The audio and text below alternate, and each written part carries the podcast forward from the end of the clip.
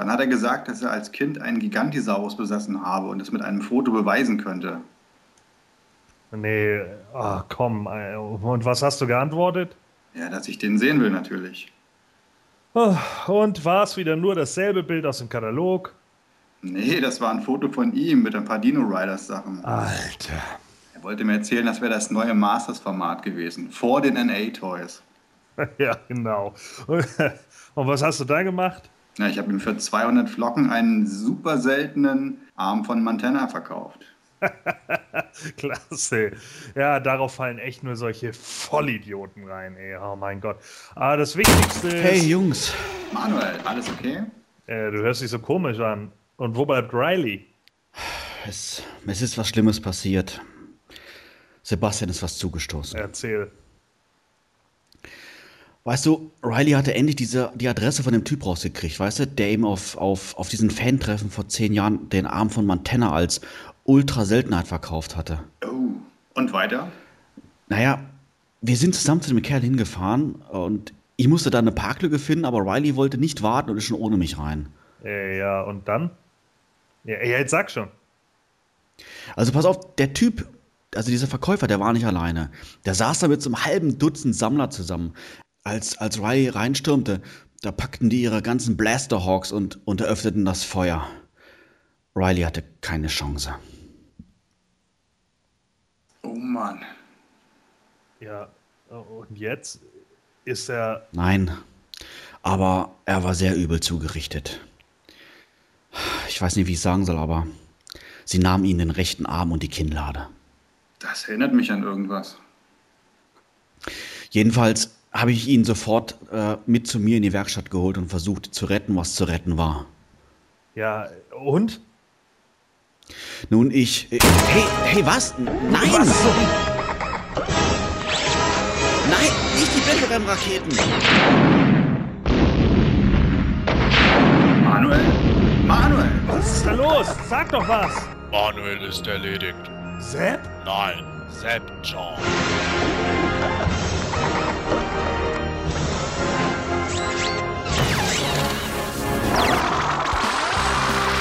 Das semanische Quartett. Präsentiert von planeteternia.de. Heute drücken wir mal wieder die Schulbank und widmen uns in voller Ausführlichkeit Biologie. Ganz genau, denn wir werfen einen Blick auf die neuesten Moto Classics Biografien. Bio, Biologie, Biografien. Versteht ihr? Alter. Und natürlich haben wir auch wieder die News dabei. Auch wieder zu Statuen? Ja, natürlich, aber klar. Oh, aber äh, denkt aber daran, dass wir nicht mehr sagen sollen. Dass die euch zu teuer sind? Oh, sorry, mein Fehler. Na, das wird ja wieder was. Jetzt in der 68. Ausgabe des Semanischen Quartetts mit Manuel Miesner, der sich auf Planetonia versteckt und alles sieht. Der wissenden Eule Sebastian Vogel aka Wiley. Und dem glamourösen Doppelagenten Gordon The Formless One Volkmar. Viel Spaß! Das semanische Quartett. Präsentiert von planeteternia.de. Ja, als Masters-Fan wird man ja heutzutage mit den verrücktesten Namen konfrontiert. Da gibt es auf Etheria nun offiziell einen Peter Edeltriltraut oder, naja, zumindest so ähnlich, der nur mit Spitznamen Loki genannt wird. Loki, der war doch irgendwas in letzter Folge, oder Gordon? Ich weiß gar nicht mehr so genau. Naja, was bei mir die Frage mal aufwirft, mal abgesehen von euren PE-Usernamen, habt oder, oder hattet ihr eigentlich im wahren Leben auch Spitznamen? Sebastian, wie sieht das bei dir aus? Boah, in erster Linie kann ich mich da an den Spitznamen erinnern. Nehm die Griffe da weg, du perverses Schwein. Aber das ist ja eher eine Aussage und kein Spitzname, oder haben dich alle so genannt? Ja, eigentlich schon, aber vielleicht lag es auch an mir, ich weiß nicht. Ach, Quatsch, Spaß beiseite. Ähm, Spitznamen. Also heute nennen mich die meisten äh, entweder Sepp oder Sebi, je nachdem, wer das ist. Also auf der Arbeit meistens Sebi. Und ähm, früher hatte ich eher den Spitznamen Aschenbecher. Dahinter steckt auch eine ganz traurige, traurige Geschichte. Bitte was? Ja, ich als erklärter Nichtraucher hatte äh, tatsächlich früher das Problem, als meine Milchzähne rausgefallen sind, sind meine zweiten Schneidezähne nicht nachgewachsen, sind erblich bedingt äh, überhaupt nicht vorhanden gewesen. Und dann habe ich eine Zahnspange bekommen, um diese Lücken zu vergrößern, damit man da dann Implantate einsetzen könnte. Ja, die Lücken, die waren dann zeitweise so groß, dass man da bequem eine Fluppe reinschieben konnte. Muss ich noch mehr sagen. Das hast du dir gerade ausgedacht, oder? Nein, das ist die Wahrheit. Das ist die ganze Wahrheit. Ungelogen. Herrlich. Gordon, ich kann mir nicht vorstellen, dass du das toppen kannst, aber vielleicht hast du ja auch einen interessanten Spitznamen gehabt oder hast. Äh, ja, da gab es bestimmt einige. Also meistens war es eigentlich eher nur mein Nachname. Äh, aber ansonsten war mein Spitzname eine Zeit lang Undertaker bei diversen Leuten, vor allen Dingen die, die mich nicht kannten, weil ich irgendwie in der Schule halt auch, keine Ahnung, mit 1,87 wahrscheinlich größer war als so der Durchschnittsschüler und dann eben langen schwarzen Mantel hatte, lange Haare etc. Äh, und witzigerweise auf Planet Eternia es auch schon einige gab, die mich vom Gesicht her mit dem Undertaker verglichen hatten. Also werde ich das Ding wohl auch nicht mehr los. ähm, Evil war eine Zeit lang mein Spitzname bei einigen Leuten, weil ich immer ziemlich genervt und grimmig geguckt habe. Äh, irgendwann in meiner Pubertät war mal mein Spitzname Hugo, weil ich äh, in der Zeit, wo ich lange, wo ich lange Haare habe wachsen lassen, ich habe relativ äh, heftige Naturlocken, wenn ich längere Haare habe, und da waren meine Haare so gekräuselt und da sah ich aus wie dieser Hugo aus dieser Videospiel-Game-Show. Oh mein Gott. Also von der, von der Frisur her. Es wird aber auch langsam tragisch. Ja, ja, ja ich weiß. Stimmt. Ich weiß. Äh, jetzt ist die, äh, ich denke, wir sind hier in der Selbsthilfegruppe. naja, und äh, ja, heute äh, ist mein Spitzname Geilor. Okay. Sollte ich fragen, warum oder soll ich das nicht fragen? Ja, weil ich natürlich äh, Geilor bin als alle anderen und äh, im Gegensatz zu allen anderen He-Man besiegt habe im Spiel. Ach so. Okay, an dieser Stelle ein herzliches Willkommen schon mal an unseren Gast, den Stefan. Wie sieht das bei dir aus? Gab es bei dir irgendwelche interessante Spitznamen? Ähm, ich erinnere mich an zwei. Den einen habe ich hier heute schon gelesen bei dir, als du mich angeschrieben hast, ähm, weil du mich Völz genannt hast. Finde ich ganz witzig. Bei, bei Facebook heiße ich wirklich Stefan Völz, also V-Ö-L-Z. Und das war mal ein Spitzname von mir. In Wahrheit heiße ich Fels, wie der Felsbrocken. Und ähm, bei der Bundeswehr haben sie es tatsächlich geschafft, meinen Nachnamen, der nur aus vier Buchstaben steht, besteht, äh, so falsch zu schreiben, äh, dass drei von vier Buchstaben falsch waren. Da hieß ich nämlich Völz. ein paar Kollegen haben das aufgegriffen und das blieb dann so ein bisschen wie Pech an mir kleben, dass sie mich Herr Völz genannt haben. Okay. Der, der zweite Spitzname, und der hängt mir jetzt schon bestimmt 30 Jahre nach, das ist Larry weil ich früher immer Larry Brand gelesen habe, statt wie alle anderen Geisterjäger John Sinclair. Also das ist auch eine Heftromanserie. Und äh, weiß nicht, der verfolgt mich und ich habe den jetzt auch jetzt bei, bei, bei ganz neuen Leuten, die ich nur ein halbes Jahr kenne, weil ich mich dann auch selber Larry nenne, zum Beispiel in meinem Nintendo 3DS und andere fangen das auf und irgendwie ist das ein Name, der mich immer wieder erwischt. Es gibt auch Leute, die habe ich jetzt zehn Jahre nicht gesehen und die sprechen mich immer noch so an. Also das ist ein hartnäckiger äh, Spitzname. Ja gut, aber lieber den, den, Larry aus der, aus der Romanheftserie als Larry Lover von den Computerspielen, oder? Ja, der ist aber auch cool. ja, gut. Na, wenn du bei dir, wenn du so viel Glück bei, äh, bei den Frauen hast wie er, dann. oh, herrlich. Stehe ich, ich gerade auf dem Schlauch. Larry Lover, war das dieses Porno-Game auf dem PC? Ja. Ja, genau. Wow, dann weiß ich es ja doch noch. Seht ihr, sowas bleibt bei mir hängen. Leisure, Leisure Suit Larry hieß das. Aha. Ja, genau, richtig. Gab es da, glaube ich, sechs oder sieben Teile oder irgendwas davon, ne? Ja, ja eigentlich sogar mittlerweile, glaube ich, neun, weil noch zwei Ableger ja kamen mit seinem Neffen oder sowas. Ja, ich glaube, er ist es sogar selbst. Also diese, diese letzte Versoftung äh, Magna Camlot, die, äh, die sie für die Xbox nochmal rausgebracht haben, das war wieder er selber. Aber das war ist mit den alten Teilen nicht zu vergleichen. Weiß Unglaublich, was, was, was ihr alles wisst, du. Bist du sicher, dass das er selber war? Also ein Teil ist auf jeden Fall mit, mit seinem Neffen, denn da triffst du Magna Cum Laude, das müsste nämlich der sein, wo er an der, an der Universität ist und da trifft er ihn nämlich in der Bar. Ah, okay. Ja gut, ich habe es ich hab's jetzt selbst nicht gespielt, aber ähm, das, das kann schon hinkommen. Ja, das ist nämlich ja. der achte. Also ich finde es witzig, äh, interessante Namen, die er da gerade gesagt hat. Das erinnert, ähm, erinnert mich jetzt gleich schon wieder an, an, unsere Biografien, über die wir nachher sprechen wollen. Da gibt es auch eine ganz paar, einige interessante Namen von den, von den Charakteren. Und ja, ich würde sagen, dann legen wir einfach mal los.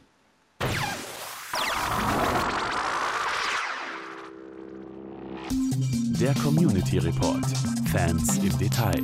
Ja, hallo und herzlich willkommen zum Community Report. Natürlich haben wir uns auch in der heutigen Sendung wieder einen Gast eingeladen, um gemeinsam zu fachsimpeln. Ein herzliches Willkommen an Stefan Fels, AK Amasek. Hallo. Hallo, grüß dich Manuel. Ja, sage mal als Einleitungsfrage, was bedeutet denn dein Nickname Amasek? Amasek ist ein Begriff aus dem Warhammer 40k-Universum und das ist ein ein Weinbrand quasi, also ein alkoholisches, alkoholisches Getränk, das den Offizieren vorbehalten ist. Also nennst du dich nach Alkohol? Ich benenne mich nach Alkohol, ja. okay, alles klar. Den Rest können wir uns jetzt denken. ja, ähm, auf alle Fälle nochmal ein herzliches Willkommen. Schön, dass du da bist. Ähm, erzähl doch mal so ein bisschen, was macht dich denn zu einem Masters of the Universe Fan? Ähm, mein, mein hohes Alter, also äh, 39 werde ich nächsten Monat und ähm, ich bin quasi Fan der ersten Stunde. Also es gab da mal ein Weihnachten 83, 82, keine Ahnung, wann die bei uns gestartet sind, ähm, wo ich kurz davor ein Riesenfan von diesen muskelbepackten Männchen war und dann brach quasi meine halbe Sammlung an einem Abend über mich herein. Also die Verwandtschaft, äh, die hatte da so eine konzertierte Aktion vom Zaun gebrochen und äh, gemeint, ich müsste Castle Grayskull haben. Mein Onkel war eingeweiht, der hat dann auch Battlecat, den Windrider und dann gab es noch einen ganzen Ranzen voll Figuren. Ja, und dann war ich so top ausgestattet und dann bin ich auch über Jahre dabei geblieben.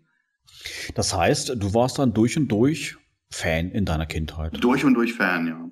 Also erstmal nur von den, von den Spielzeugen. Ähm, die Hörspiele habe ich dann ein bisschen später entdeckt, die kamen ja auch später. Und äh, ich denke mal, die haben es dann über die Zeit wirklich am Leben erhalten, weil die äh, gehören so irgendwie noch zum Alltag. Wie ging es dann da äh, mit, mit deiner Sammelleidenschaft weiter? Ich denke mal, dass du dann auch wie die meisten von uns dann pubertätsbedingt irgendwann eine Pause gemacht hast oder ging das dann nahtlos weiter bis jetzt heute ins, ins Erwachsenenalter? Äh, nee, ich habe tatsächlich auch diese Pubertätspause gemacht. Ähm, ich, das war ungefähr, als der Film im Kino anlief, ähm, als es natürlich völlig uncool war, Spielzeugfiguren zu sammeln oder zu kaufen oder überhaupt zu haben. Und ähm, dann wurde man angesprochen, Mensch, also ich und noch ein Klassenkamerad von mir, der auch Masters-Fan war, er kommt ja euer Lieblingsspielzeug demnächst im Kino und dann meinte so, nein, niemals. Früher äh, war natürlich ganz weg davon. Ähm, und das, ich weiß gar nicht, wann das wiederkam. Wahrscheinlich, als ich angefangen habe, Hörspiele im großen Rahmen zu sammeln, weil da bin ich dann auch ganz schnell wieder bei den Masters gewesen. Die sind aber auch einfach gut. Aber das war dann erst als Erwachsener? Äh, ja, da ist die Frage, wo zieht man da die Grenze zum Erwachsenen? Das wird so Anfang meiner Zwanziger gewesen sein. Äh, okay. Also 22, denke ich mal, war ich da. Okay. Und äh, was ist mit deinen ganzen Masters passiert aus deiner Kindheit? Ähm, das ist eine ganz interessante Frage, die ich nicht beantworten kann. Also ich habe tatsächlich noch alle meine Masters-Figuren. Ähm, theoretisch, die sind bei meinen Eltern im Elternhaus auf dem Dachboden irgendwo gelandet. Bloß habe ich die irgendwann mal gereinigt und deswegen habe ich einen Karton mit sämtlichen Rüstungen und Waffen und Kleinteilen. Der ist inzwischen auch äh, hier, also ich bin inzwischen nach Berlin gezogen und äh, der große Karton mit den ganzen entkleideten Figuren, der ist irgendwie auf Abwege geraten. Den wird mein Vater bei seinen zahlreichen Aufräumaktionen mal versteckt haben. Und da sehe ich mich exakt in der umgekehrten Lage wie die meisten Sammler, von wegen, ich habe noch meine Figuren von früher, aber ganz viele Waffen sind verloren gegangen. Bei mir ist es genau andersrum. Ich habe noch alle Waffen, alles Kleinteil, aber die Figuren sind noch nicht wieder aufgetaucht. Ich habe allerdings auch, äh, ich sag mal, letzten Sommer erst angefangen, ernsthaft zu suchen, weil ähm, ich so eine Kiste mit, mit, mit Nebencharakteren mit nach Berlin genommen hatte. Aber die Figuren wird es definitiv noch geben in irgendeinem Karton. Oder denkst du, dass die vielleicht weggeworfen wurden? Nee, das denke ich nicht. Also die sind in irgendeinem Karton, aber ähm, das ist halt alter Bauernhof, riesen Dachboden. Also da muss ich tatsächlich im Sommer mal runterfahren und da kann ich mal richtig suchen. Klasse, schön. Ja, du hast gesagt, dass du dann über die Hörspiele dann quasi wieder zurückgekommen bist zu Masters of the Universe. Hast du dann da auch dann gleichzeitig wieder angefangen, Figuren zu sammeln oder hast du das erst wirklich nur auf die Hörspiele dann äh, beschränkt? Hm, nee, ich habe tatsächlich wieder angefangen, Figuren zu sammeln. Allerdings jetzt nicht äh, professionell, dass ich jetzt äh, Listen habe und die nach und nach wieder rangekauft habe, sondern eher so auf Flohmärkten oder auf Ebay, wenn mir mal was besonders ins Auge stach, wo ich denke, mein Gott, ich hatte damals niemals den Spikor, dann lege ich mir den zu und dann möchte ich den möglichst schön haben, aber auch möglichst günstig und ja, so kriege ich halt die Classic Toyline nach und nach zusammen. Die Classic Toyline oder die Vintage Toyline? Äh, ja, natürlich, also ich meine, ich meine die Vintage Toyline. Ach so, okay. Ähm, ja, wie sieht es mit anderen ähm, Bereichen beim Masters aus? 2000X, NA, ähm, Statuen oder natürlich jetzt auch die aktuelle Classics Line? Ähm, Classics Line sind mir einige in die Hände gefallen. Da war mal eine eBay-Auktion, wo einer einen, einen lustigen Rechtschreibfehler reingebracht habe und da habe ich dann wirklich lass es mal so 12, 13 Figuren für einen lächerlichen Betrag gekriegt und äh, fand ich ganz schön, aber ich habe jetzt noch, noch, nicht, noch nichts nachgekauft äh, da aus dem Bereich. Die sammle ich auch wirklich nur, also wie alles eigentlich äh, ausgepackt, also nicht, nicht in OVP. Das ist nix. Ähm, die Comics lese ich jetzt wieder, die sind ganz schön, wobei ich natürlich ausgerechnet die von Dan Abnett verpasst habe, also den letzten, den letzten Dreiteiler. Äh, da habe ich nur den dritten Band von, deswegen habe ich ihn noch nicht gelesen. Dan Abnett ist so ein Lieblingsautor von mir, der hat auch des, den Begriff Amasek geprägt. Ähm, Glaube ich zumindest. Also er, äh, er reitet da jedenfalls ständig drauf rum. Das ist mein Nickname. Und ja, die Hörspiele habe ich inzwischen auch komplett. Bist du dann bei den Classics, äh, kaufst du dann wirklich nur selektiv Figuren ein, hier und da, oder hast du jetzt auch mittlerweile ein Abo? Ähm, nee, ein Abo habe ich noch nicht, ähm, weil ich relativ spät daran geraten bin. Also eigentlich über Planet Eternia dann auch erst. Und ähm, ich muss sagen, so richtig mein Interesse geweckt hat jetzt hier die aktuelle Folge, ähm, also die Hintergrundgeschichten zu den, zu den Figuren. Also da habe ich mich da mal so richtig rein verbissen und äh, da könnte ich mir vorstellen, auch ein bisschen mehr zu machen. Da gibt's echt schöne Sachen. Wie würdest denn du so dein, dein Verhältnis zu den Figuren, zu den Classics-Figuren beschreiben? Hast du da so ähnliche, ja, Gefühle, Begeisterung wie damals für die, für die Vintage-Toyline oder aktuell auch vielleicht für die Vintage-Toyline? Oder ziehst du da so ganz klar die Grenze und sagst, Mensch, okay, Vintage bleibt Vintage, also das ist so mein Oberstes und Classics ist gut, aber neu? Letzteres, also Classics ist gut, aber neu. Ähm, klar, die Vintage-Figuren haben halt diesen alten Charme, das sind Kindheitserinnerungen, die noch drin stecken und ähm, die müssen auch genauso aussehen, wie sie aussehen. Also He-Man mit seiner tollen Frisur und äh, die Figuren halt so ein bisschen ähm, harmlos und nett. Bei den Classics ist es so, die gefallen mir, weil die mich unglaublich an, äh, an, an die, an die Conan-Stories erinnern und weil die eben ein bisschen derber und wuchtiger daherkommen. Und finde ich richtig klasse. Also die, die mir in die Hände geraten sind, äh, haben ihre eigene Vitrine bekommen. Und äh, ja, also ist für mich eine weitere Facette. Finde ich richtig gut. Und äh, 2000X? Ja, ich müsste jetzt überlegen, habe ich glaube ich gar keine von. Nee, habe ich auch nicht. Oder auch generell vielleicht mal so deine, deine Einstellung zu 2000X, weil die sind ja doch sehr neu interpretiert worden. Ja, wie gesagt, ich kenne sie jetzt nur vom Bild. Also ich, ich finde sie auch nicht schlecht. Ähm, ich finde es ja auch nicht, nicht schlimm, die anders umzusetzen, weil, weil, weil Masters eben so facettenreich ist. Die, äh, die, die Hörspiele sind nochmal eine Spur netter. Die Comics, die gerade die aktuellen sind, also wirklich derb und ähm, modern und die 2000X äh, finde ich nicht schlecht, aber eben nicht so toll wie die, wie die Classics. Ähm, du hast gerade schon äh, das Stichwort Vitrine fallen lassen. Wie kann man sich denn dein Zuhause vorstellen? Ist deine, deine Wohnung, dein Haus jetzt komplett voll mit Toys? Sammelst du vielleicht sogar noch andere Toylines oder ja, sagst du eher so ein bisschen so äh, Klasse statt Masse? Ähm, Klasse statt Masse äh, liegt aber daran, dass ich äh, relativ frisch in Berlin wohne, anderthalb Jahre. Und ähm, die, die, die Masse der Toys ist eben äh, quasi in Hessen zurückgeblieben. Die sind quasi in meinem ehemaligen aufgegebenen Jugendzimmer und im Wesentlichen auch in Kartons verpackt. Und hier, wo es jetzt ein paar Vitrinen gibt, gibt es eine für die Classics und eine für, für die Vintage Toys, wobei die Vintage Toys natürlich den, den größeren Anteil haben. Die stehen auch im Prinzip überall in den DVD-Regalen vor den DVDs, also die sind über die ganze Wohnung verteilt.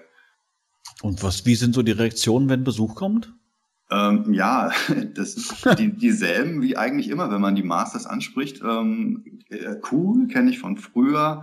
Ähm, wieso hast du die noch? Und äh, ja, man, man kommt da immer gut ins Gespräch mit.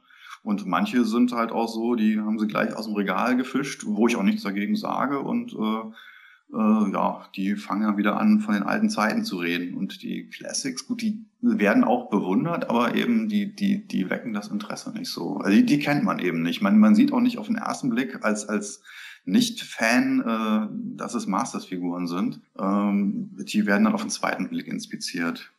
Ja, abschließende Frage vielleicht noch. Ähm, wie sieht denn das bei dir mit Castle Grayskull aus? Hast du dir die Burg bestellt? Nee, die habe ich mir nicht bestellt ich restauriere gerade meine Kindheitscastle Grayskull, weil ähm, ich bin mit meinen ganzen Masters-Sachen eigentlich sehr pfleglich umgegangen. Wie gesagt, ich habe noch alle Waffen, alles Zubehör, da sind auch keine Rüstungen kaputt. Diese sind wirklich gehegt und gepflegt worden, außer Castle Grayskull. Mhm. Äh, die ist halt, äh, war eines der ersten Dinge, die ich hatte und die ist über die Jahre von mir und meinen Freunden massiv bespielt worden. Das ist schon äh, verharmlosend ausgedrückt und die ähm, die, die wird wirklich restauriert. Also die, die Pappaufsteller sind alle mal nass geworden. Äh, die, die Bauteile, gerade so die, die Halterungen sind gebrochen, das Tor ist im Eimer und äh, da bin ich gerade dabei, das eben auszutauschen, äh, was man ersetzen kann. Und also ich möchte halt im Kern äh, meine, meine Kindheitsburg erhalten, aber alles, was wirklich im Eimer ist, möchte ich austauschen. Den, den Waffenständer, den sammle ich gerade noch zusammen. Na gut, das ist ja das wär, gut, ja einige Einzelteile. werden viele kennen, ja. ja, Stefan, vielen herzlichen Dank, dass du dir die Zeit genommen hast, uns ein paar Fragen zu beantworten. Wer mehr von dir hören möchte, der bleibt, soll natürlich dranbleiben, denn du bleibst noch ein wenig unser Gast. Wir machen jetzt weiter mit Nachgefragt und widmen uns den Neuigkeiten der letzten 14 Tage. Bis gleich.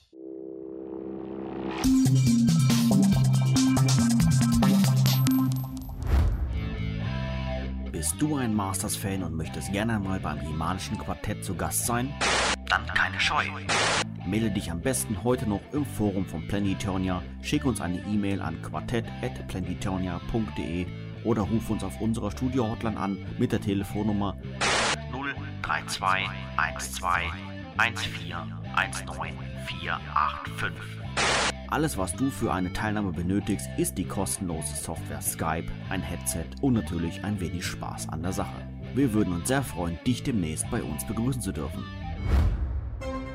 Nachgefragt. Aktuelles im Fokus. Ja, hallo und herzlich willkommen zu Nachgefragt. Natürlich widmen wir uns auch in dieser Sendung wieder den Neuigkeiten der letzten 14 Tage.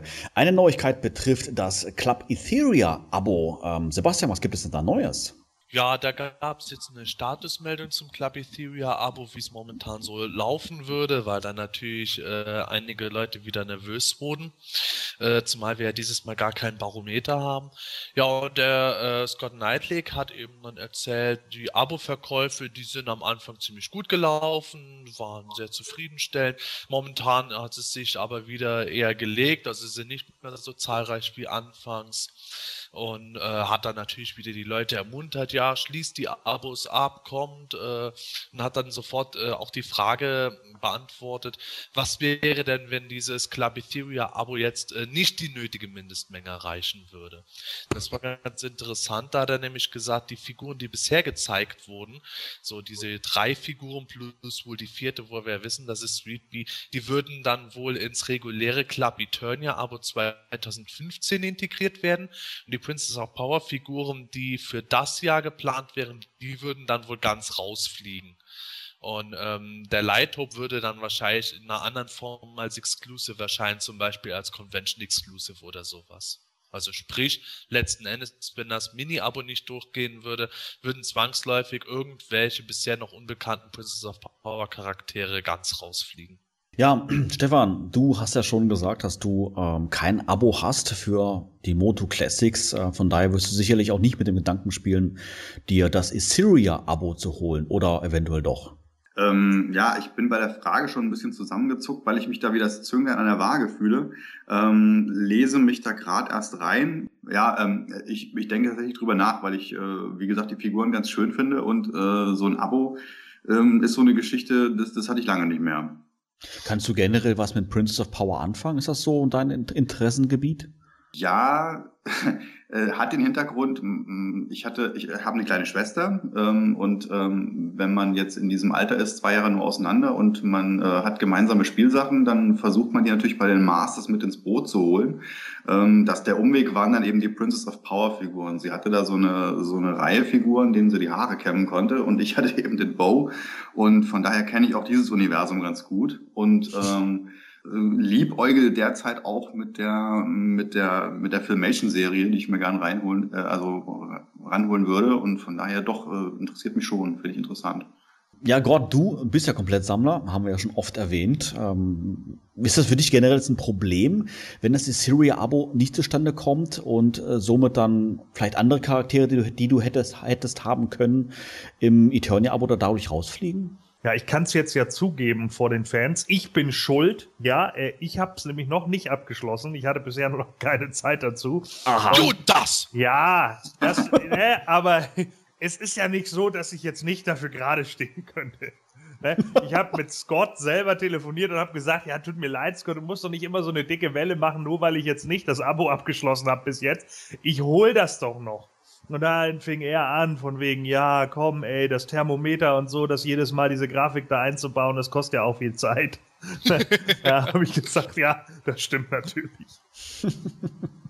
Nein, generell, äh, boah, also selbst wenn jetzt, äh, ich würde es natürlich ein bisschen schade finden, insofern, wenn es nicht zustande käme. Also ich meine, gut, er hat ja gesagt, die Figuren würden dann wahrscheinlich irgendwie auf andere Weise kommen. Demzufolge, äh, ja, kämen sie ja trotzdem. Also ich will Entraptor schon gerne haben. Ne? Also wie gesagt, alleine nur aus nostalgischen Gründen, aber auch, weil ich sie gut umgesetzt finde.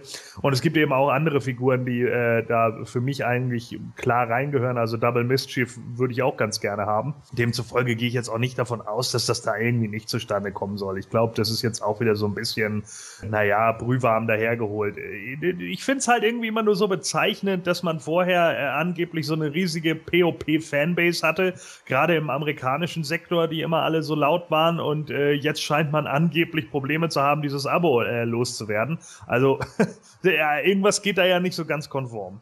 Naja, wobei man da aber auch fairerweise sagen muss, dass jetzt Toyguru keinen Riesenaufriss gemacht hat. Der hat halt seine übliche Kampagne, wofür er auch bezahlt wird, gemacht, weil gesagt wird, so und so sieht es aus. Aber er hat jetzt nicht bewusst irgendeine Panik geschoben, sondern nur einfach erklärt, so und so äh, wird es laufen, wenn es jetzt nicht durchgeht. Aber es, es sind eher die Fans jetzt selber, die da in Panik verfallen oder ihre Kampagnen starten. Und ich sehe das eigentlich sehr gelassen. Ich glaube, dass es halt wirklich dieses Ding sein wird, dass wir äh, das Ding locker reichen werden, diese 100 Prozent. Auch wenn wir jetzt äh, nicht direkt wissen, wie viel Prozent das an diesem Tag der Aufnahme gerade hat. Oder wenn wir kurz darunter sind, dann wird das Ding eben trotzdem durchgehauen. Das wird er sich jetzt auch nicht nehmen lassen. Da müssten wir schon bei 25 Prozent Abo-Abschlüssen irgendwo stehen bleiben. Und ich glaube, die sind schon längst überzogen. Naja, aber siehst du, das, das ist wahrscheinlich einfach nur Toy-Gurus neue Masche, mal nicht total auf die Turbo-Tube äh, zu drücken, sondern jetzt einfach mega cool zu bleiben und die Fans dann plötzlich denken, oh mein Gott, jetzt muss wirklich was im Argen sein. so wie in der Politik, dann wenn ein Politiker sagt, sie können ganz beruhigt bleiben, dann musst du Angst kriegen. Genau. ja, ich glaube, wenn er jetzt nicht äh, ganz entspannt wäre, dann hätte man in seinem letzten Video gesehen, wie er viel mehr Sachen fallen lässt und äh, mit den Händen zittert und ganz nervös ist. Vielleicht hat er Beruhigungsmittel bekommen. ja, hallo erstmal. Ich habe ja. ja ein paar neue Figuren. Ja, grundsätzlich denke ich, dass du, äh, egal wie die Geschichte ausgeht, kein Problem mit hast. Du magst die Princess of Power Charaktere, denn es ist dir doch eigentlich egal, ob es nun ein, ein separates Abo ist oder innerhalb vom Club Eternia Abo, oder?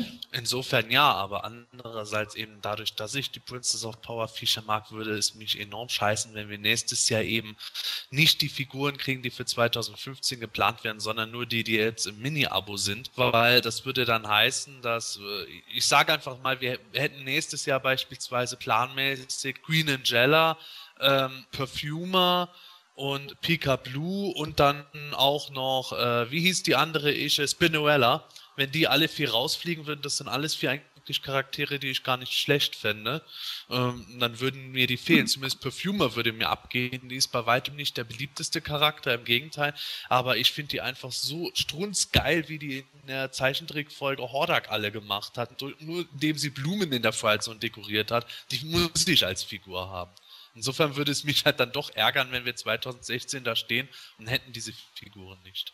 Auf der New York Toy Fair wurde ja dieser ominöse 12 Zoll Skeletor vorgestellt, der, der ja quasi eine 1, 1, 1 zu 1 Kopie vom Vintage Skeletor darstellt. Und da ja, ging natürlich die Diskussion los in dem Fandom und äh, unsere amerikanischen Kollegen von He-Man Org haben das mal quasi als Grund genommen, eine Umfrage zu starten. Und zwar haben sie die Fans gefragt, ob die Vintage Toyline fortgeführt werden sollte. Ist das so korrekt, Gordon? Oder um was geht's da genau? Ja, also auf Human Org äh, versucht man jetzt gerade irgendwie rauszufinden, wie es denn wohl wäre, wenn man jetzt sozusagen die Vintage Toyline nochmal weiterführt, beziehungsweise eventuell auch Vintage-Versionen von momentanen Classic-Charakteren äh, bekommen würde. Äh, neue Charaktere oder eben vielleicht auch Neuauflagen von alten Charakteren. Was genau heißt das jetzt? Soll es die Vintage Toyline quasi komplett neu aufgelegt werden? Das heißt, neuer Skeletor, neuer He-Man etc., so wie die, die Commemorative-Serie? Oder soll die Line aus den 80ern wirklich fortgeführt werden? Das heißt, es wird keinen neuen Dragon Blaster Skeletor geben etc.? Also erstmal wird noch gar nichts, ja. Also, bevor also die Idee dahinter zumindest. Ja, also das wäre die Idee dahinter. Ne, das ist ja auch nur im Endeffekt eine äh, Umfrage auf heman.org, um überhaupt mal zu gucken, wie groß ist denn das Interesse daran. Die äh, Vintage-Sammler müssen jetzt ja nicht irgendwie Angst haben, dass jetzt plötzlich ihr 8-Back-Skeletor, den sie da teuer irgendwann mal für 2500 Euro gekauft haben, auf einmal nichts mehr wert ist. Denn die werden natürlich trotz alledem weiterhin ihren Copyright-Stempel von 81, 82 oder wie auch immer haben. Das werden die neuen natürlich nicht haben es ist jetzt halt die Frage, ob man tatsächlich dahin möchte, dass man irgendwie nochmal die alte Toyline wieder neu auflegt. Äh, momentan ist halt erstmal generell alles angefragt. Das heißt, hat man Interesse daran, beispielsweise Vintage-Versionen von Classic-Charakteren zu haben, neue Charaktere, die es eventuell noch gar nicht gegeben hat und eben auch nochmal Neuauflagen von alten Charakteren. Da ist jetzt natürlich die Frage, Natürlich würden dann He-Man und Skeletor sehr wahrscheinlich, weil sie eben äh, die Money Picks sind in, in dieser Toyline nochmal neu aufgelegt werden. Wahrscheinlich auch die ersten acht Figuren, die jemals rausgekommen sind. Aber da ist halt die Frage, ob es tatsächlich so weit gehen würde, dass man hinterher die Outsider-Figuren, was weiß ich, wie Rota und Twistoid nochmal neu aufgelegt bekommt. Das ist vermutlich eher unwahrscheinlich. Ja, man müsste dann halt eher gucken, wo das Ganze hingeht. Aber wie gesagt, momentan, es ist ja erst nur eine Umfrage. Es wird ja überhaupt, oder beziehungsweise wurde ja überhaupt erstmal mal bei heman.org geguckt, ob da überhaupt so viel Interesse besteht, dass sich das lohnen würde. Ja, das Umfrageergebnis, das steht mittlerweile fest. Da gehen wir gleich drauf ein. Vorher eine Frage an den Stefan. Du hast ja gesagt, dass du natürlich großer Vintage-Fan warst in deiner Kindheit. Wie würde dir denn dieser Gedanke gefallen? Ähm, naja, als, erstmal warst ist nicht richtig, sondern bin ich immer noch ein großer Vintage-Fan. Ähm, also mir würde es gefallen, wenn die neu aufgelegt würden. Ähm, also ich spekuliere darauf, ich bin wie gesagt nicht derjenige, der die verpackten Figuren sammelt. Wenn, wenn die wirklich neu aufgelegt würden, käme ich in den Genuss, diese Figuren auch wieder auspacken zu können. Das würde mir sehr viel Spaß machen. Und ich denke mal, ich würde genau da wieder einsteigen, ähm, wo ich damals ähm, pubertätsbedingt aus dem Sammeln rausgekommen bin und ähm, die Vitrinen vollhäufen hier. Sebastian, Denkst du, dass die Chance wirklich gegeben ist, dass Mattel die Vintage Toyline fortführt? die Chance sehe ich grundsätzlich immer als gegeben. Wenn sie nur mal irgendwie ein Special machen würden, dass sie äh, im Vintage-Stil Hero und Eldorn noch mal rausbringen würden, das wäre ja schon noch ganz cool. Aber äh, wenn man sich jetzt das Ergebnis der Umfrage von He-Man.org anschaut, da sieht man halt 49 Prozent wären grundlegend interessiert, 31 Prozent nicht und äh, 18 Prozent sagen, sie müssen mehr äh, wissen, um äh, sagen zu können, ja oder nein da müsste man einfach mal abwarten, wenn Mattel irgendwann mal was rausbringen würde oder äh, anteasen würde in der Richtung, wie das dann tatsächlich ankäme. Aber ähm, grundlegend ist es ja auch eine Geschichte, die ich jetzt auf PE verfolgt habe, wo die Diskussion sich hauptsächlich wirklich auf das, was Gordon angesprochen hat, konzentriert, nämlich die Angst der Vintage-Sammler, äh, dass dann ihre Figuren an Wert verlieren und lauter Duplikate irgendwo rumfliegen, wo man dann noch mehr Probleme hat als mit den Commemoratives.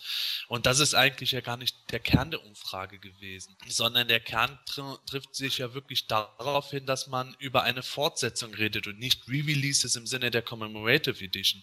Also dass dann jetzt plötzlich ähm, ein Laser Power He-Man herauskommt, der 2014 oder 2015 produziert wurde und äh, im Grunde ein Abguss von dem Original He-Man ist das äh, glaube ich wirklich nicht, dass das eintreffen würde. Da muss ich auch zustimmen, ich fände das auch etwas äh, doof in der Hinsicht, dass ich dann sage, es muss keine Ultra-Seltenheit sein, aber ich würde nicht einfach nochmal den gleichen Vintage Many-Faces nochmal unbedingt kaufen wollen. Äh, ich wäre da eher dazu geneigt, dass man sagen würde, wenn wir jetzt einen neuen Vintage Skeletor bekämen, dass der halt aussehen würde wie damals auf den Cardbacks. So mit diesem, äh, mit diesen Stiefeln, die nicht voll bemalt sind und so, der sich halt wirklich in der Gestaltung so deutlich von dem Original 82er Skeletor unterscheidet, dass man sagen kann, okay, da kann kein Irrtum auf auftreten. Und dass man halt eben dann sowas macht, dass man so Fanfavoriten wie Hero oder Eldor oder Dragoman rausbringt, wo man jetzt sagt, da muss nicht die letzte Niete wie Sideshop oder Mighty Spectre als Vintage-Figur erscheinen. Da guckt man einfach, was bei den Fans gut angekommen ist, macht noch von populären Charakteren äh, Varianten, die damals so nie erschienen sind. Und da könnte man eine kleine Toiler mit aufziehen. Das fände ich eigentlich ganz okay. Und dass da jetzt halt natürlich sofort ein gigantischer Widerstand kommt, aus der Angst heraus, dass Mattel jetzt einfach nur Re-Releases von dem alten Zeug rausbringt, finde ich nachvollziehbar, geht aber für mich total am Thema vorbei. Stefan, fändest du die, die Figuren basieren jetzt auf der Vintage-Toyline? Also, wenn es neue Figuren rauskämen, wie beispielsweise mal Eldor oder sowas alles, fändest du dann die Figuren, die Machart der Figuren eigentlich noch zeitgemäß oder ist es dann doch wirklich schon oldschool? Ähm, ja, es ist oldschool, ganz zweifellos, aber sie würden mir natürlich entgegenarbeiten. Denn äh, ich, ich sehe die alte Toyline immer noch in, in diesen Abschnitten, die damals kamen. Also erst kam die Horde, dann Schlangenmenschen, wenn jetzt was Neues käme, ähm, was, was jetzt quasi im Kanon wäre, ähm, würde ich es wieder genauso faszinierend finden, weil ich mich eben im Moment vintage-mäßig an, an meiner alten Sammlung äh, entlang und, und rauftaste. Also ich fände cool. Trotz alledem, dass eine Vielzahl an Gelenken einfach fehlt? Ja, wie gesagt, als Vintage-Fan äh, sind die Gelenke für mich jetzt nicht so wichtig, weil die meiste Zeit stehen sie in der Vitrine. Ähm, gut, man hätte weniger, weniger Chancen, sie cool anzuordnen, weil, weil sie halt aussehen, wie sie aussehen. Aber ähm, ja, ich, ich, also ich, ich würde, ich würde, ich würde Vintage Toys kaufen, wenn, wenn man die, die, die Toyline neu auflegt bzw. fortsetzt. Bei diesen Vintage-Figuren wäre es ja auch, finde ich, äh, vollkommen normal, dass man sagen würde, die haben tendenziell weniger Gelenke. Ich würde da nie im Leben die Gelenkemenge von Moto Classics erwarten, sondern sowas sollte ja dann wirklich nicht nur äh, mit on card, sondern auch ausgepackt zu den äh, Original-Vintage-Figuren und wo passen können. Da fände ich es halt irgendwo doof, wenn ich den Hero bekäme, der Knie- und Ellenbogengelenke hat äh, und der steht daneben Figuren, die ihre üblichen fünf bis sechs Bewegungspunkte nur haben haben. Das ist ja gerade der Spaß an solchen Vintage-Toylines. Wir haben das in der letzten Folge schon mal besprochen gehabt, dass da unter anderem Funko jetzt lauter Figuren rausbringt, die alle im 70er Jahre Star Wars-Stil gemacht sind. Da ist es logisch, dass diese Figuren dann auch von der Beweglichkeit und der Bemalung so aussehen sollen. Das heißt jetzt nicht, dass die Bemalung super mies ist, sondern einfach, dass man da jetzt nicht so eine detailreiche Bemalung hat, nur die Punkte, die halt nötig sind, die sind dann punktgenau aufgetragen. Und genauso hat man die Gelenke, die damals üblich waren, die sind gut verarbeitet. Bei den Masters würde das dann heißen, keine Gummigelenke in den Beinen, sondern ganz normale, wie bei Snoutsport es später dann gemacht wurde. Und fertig. Das wäre dann eben dieser Nostalgieflash, auf den das Ganze abzielen würde. Ja, und, und endlich wieder auspacken, das ist ganz wichtig. Wobei ich mir dann vorstellen könnte, dass dann äh, viele Sammler äh, die Original verpackt lassen, wie damals bei den 2000X, um halt eine mögliche Wertsteigerung entgegenzufiebern. Ja, es hat mich aber immer wahnsinnig gemacht. Also ich, ich gebe jetzt zu, ich, es fällt mir gerade so ein, meine Star Wars-Figuren. Ich habe unglaubliche Kartons von original verpackten Star Wars-Figuren.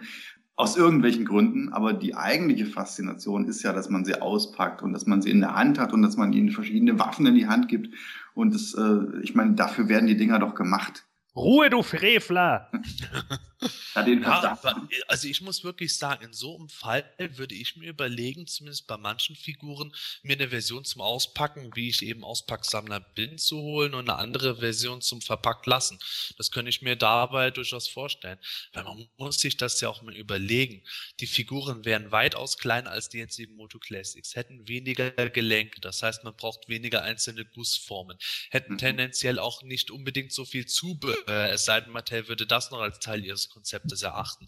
Die Bemalung müsste nicht so aufwendig sein. Gerade jetzt, wo die Bemalung ja äh, so irrsinnig teuer im Preis geworden ist. Das heißt, letzten Endes könnten diese Figuren auch günstiger produziert und dann natürlich angeboten werden als die Moto Classics. Das wäre dann nochmal eine ganz neue Preiskalkulation, wo man eventuell Leute ins Boot nehmen könnte, die sich eben mehrere Exemplare holen, was bei teuren Figuren nicht der Fall sein würde wenn du so weitermachst, werde ich die ganze Nacht nicht schlafen können.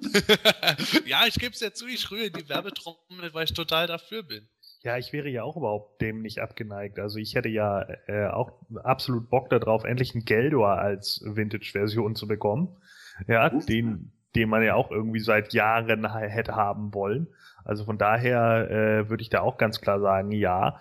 Äh, was mir halt echt ein bisschen gegen Strich gehen würde, ist eben, und das ist halt immer die Gefahr dabei, äh, dass natürlich Mattel dann auch, naja, eher die den einfachen und und und äh, kostengünstigen erstmal gehen würde und es tatsächlich wieder so sein könnte, dass man hinterher ja irgendwie, was weiß ich, die Gussform der Commemoratives oder sowas wieder mit benutzt. Äh, und demzufolge wir dann natürlich wieder erstmal nur die Figuren sehen, die wir sowieso alle schon gesehen haben. Und da hätte ich dann natürlich auch wieder ein bisschen Schiss, dass man dann teilweise vielleicht auch noch, äh, ja, die, die, die anderen Gesichter da von, von He-Man und so, die ja bei den Commemoratives nun auch schon ganz klar kritisiert wurden, dann sehen. Das sind natürlich alles so Punkte, Gegenpol dazu ist natürlich, äh, super geil wäre es eben, wie wir es ja auch schon gesagt hatten im äh, letzten Podcast, äh, dass man äh, beispielsweise eben endlich mal diese Powers of Grayskull Toyline sehen könnte und vielleicht auch ein bisschen weitreichender als nur Hero und Eldor zu sehen, sondern vielleicht würde es dann ja auch ein paar andere noch geben, die man dann da basteln könnte. Zum Beispiel endlich einen äh, Vintage Unnamed One. Tolles Beispiel. Ja, klar, dieses Risiko mit den Commemorative-Formen, das wäre natürlich fatal, weil das Gesicht von ihm immer allein Kacke war. Wobei wir da wieder auf den Punkt kämen, ob Mattel überhaupt äh, Re-Releases in dem Sinne machen würde, also eins zu eins Nachbauten der damaligen Figuren, was ich mir beim besten Willen nicht vorstellen könnte. Zumindest würde ich da eindeutig auch äh, Nein votieren und sagen, Mattel macht meinetwegen wieder einen Vintage-Team, einen Vintage-Skeletor, aber guckt, dass die sich so klar und deutlich von den Originalversionen unterscheiden, jetzt nicht durch ein verändertes Gesicht, sondern durch meinetwegen eine andere Frisur oder etwas anderes Outfit und so was andere Bemalung, dass man da halt eindeutig nicht das Problem hat, dass dann irgendeiner plötzlich auf eBay das Ding als Original von 82 äh, anbietet.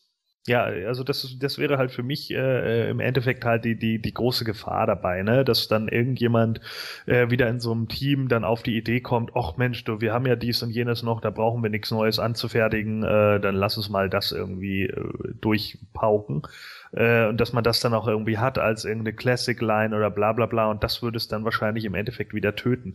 Und tut mir leid, ich kann mir da einfach nicht helfen. Ich habe irgendwie die Befürchtung, dass es kommt. ich, ich will einfach positiv sein. Ich wäre schon froh, wenn überhaupt mal da eine Nachricht käme, dass Mattel sich das Ganze zumindest mal überlegt oder mal wieder auf einer Convention einen potenziellen Prototyp zeigen würde, wie jetzt bei den 12 Zoll Figuren. Wir haben ja letzte Folge lang und breit darüber geredet, dass ich äh, das für mich persönlich als totalen Klump beachten würde, diese, diese 12 Zoll großen Vintage-Figuren. Das wäre für mich rausgeworfenes Geld, aber ich gönne es ja jedem, der Spaß an den Dingern hat. Genauso fände ich es halt cool, wenn jetzt das natürlich käme, wo ich wieder Spaß hätte. Ich bin ja auch Vintage-Sammler. Ich habe ja totalen Spaß an den Vintage-Sachen und das wäre für mich halt eben eine ideale Fortsetzung von dem, wo ich den, dann die Nostalgiefläche hätte. Solange ich nicht gerade ein erstes Jahres-Line-Up kriege vom Mighty Spector, Sideshop und Hort Weim oder sowas, sondern da auch wirklich Figuren habe, die High on Demand sind sozusagen. High on Demand, ähm, gutes Stichwort. Ähm, sage mal, der Scott Knightley hat einen kleinen Ausblick gestartet für Moto, Moto Classics 2015, 2016. Was hat er denn da gesagt? Was kommt, was gibt es denn noch für A-Charaktere, die kommen können? Ja, also es ist ja so, Ende 2015, wenn alles ideal läuft, dann werden wir alle Vintage-Figuren haben, inklusive der Varianten bis hin zu den Laser-Figuren. Wir werden alle Princess of Power-Figuren haben, zumindest die verschiedensten Charaktere. Äh, wir werden äh, den Großteil der NA-Figuren, also der A-List NA-Figuren haben. Und äh, dann geht es eben mit 2016 los. Wenn man dann weitermachen könnte, was wir auch schon mal besprochen haben, wo ich überzeugt bin, die werden 2016 weitermachen. Was würden die Leute denn da gerne sehen wollen? Da ähm, wurde eben gefragt, ja, was ist denn nur abgesehen von so äh, Heavy-Hittern aus dem Filmation-Cartoon wie Lizardman, welche Charaktere vom Mini-Comics 2000X etc., so gerade Randcharaktere würdet ihr denn gerne ab 2016 sehen? Vielleicht doch so Sachen wie neuere Charaktere aus den neuen Minicomics oder Konzeptcharaktere.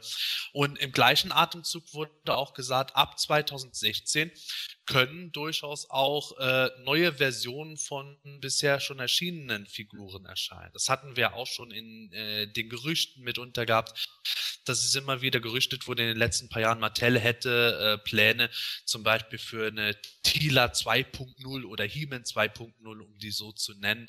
Also nochmal ein Original Moto Classics He-Man, der dann aber nochmal ein bisschen aufgepeppt wäre. Oder vielleicht eine She-Ra 2.0. Ja, so ähnlich war das ja mit der, äh, wie, wie hieß die Ische da? Bubble Power Shiva oder so ähnlich. Die war ja letzten Endes eigentlich eine Ausrede, um eine Shiva 2.0 zu bringen. Ich bin jetzt etwas, etwas verwirrt, wo du das jetzt alles erklärt hast mit 2015, 2016. Gordon, was ist denn mit, mit äh, Nocturna? Ja, äh, das macht ja eigentlich jetzt wieder gar keinen Sinn mehr, ne? Aber äh, wir kennen das ja bei Scott Knightley, der hält sich ja nie an Vereinbarungen. Ja, Spaß beiseite. Ähm, Figuren Version 2.0 äh, hat mich gerade so ein bisschen an die Spider-Man-Filme erinnert.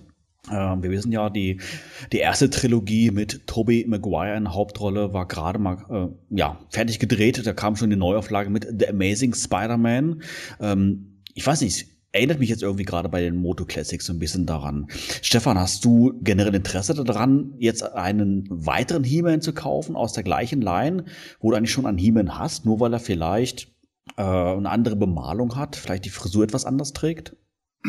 Also, du hast jetzt natürlich ein Fass aufgemacht mit Spider-Man 2.0, wo ich sofort äh, die Krallen ausfahre und denke, um Gottes Willen, weil ich äh, die Tobey Maguire-Filme wirklich cool fand.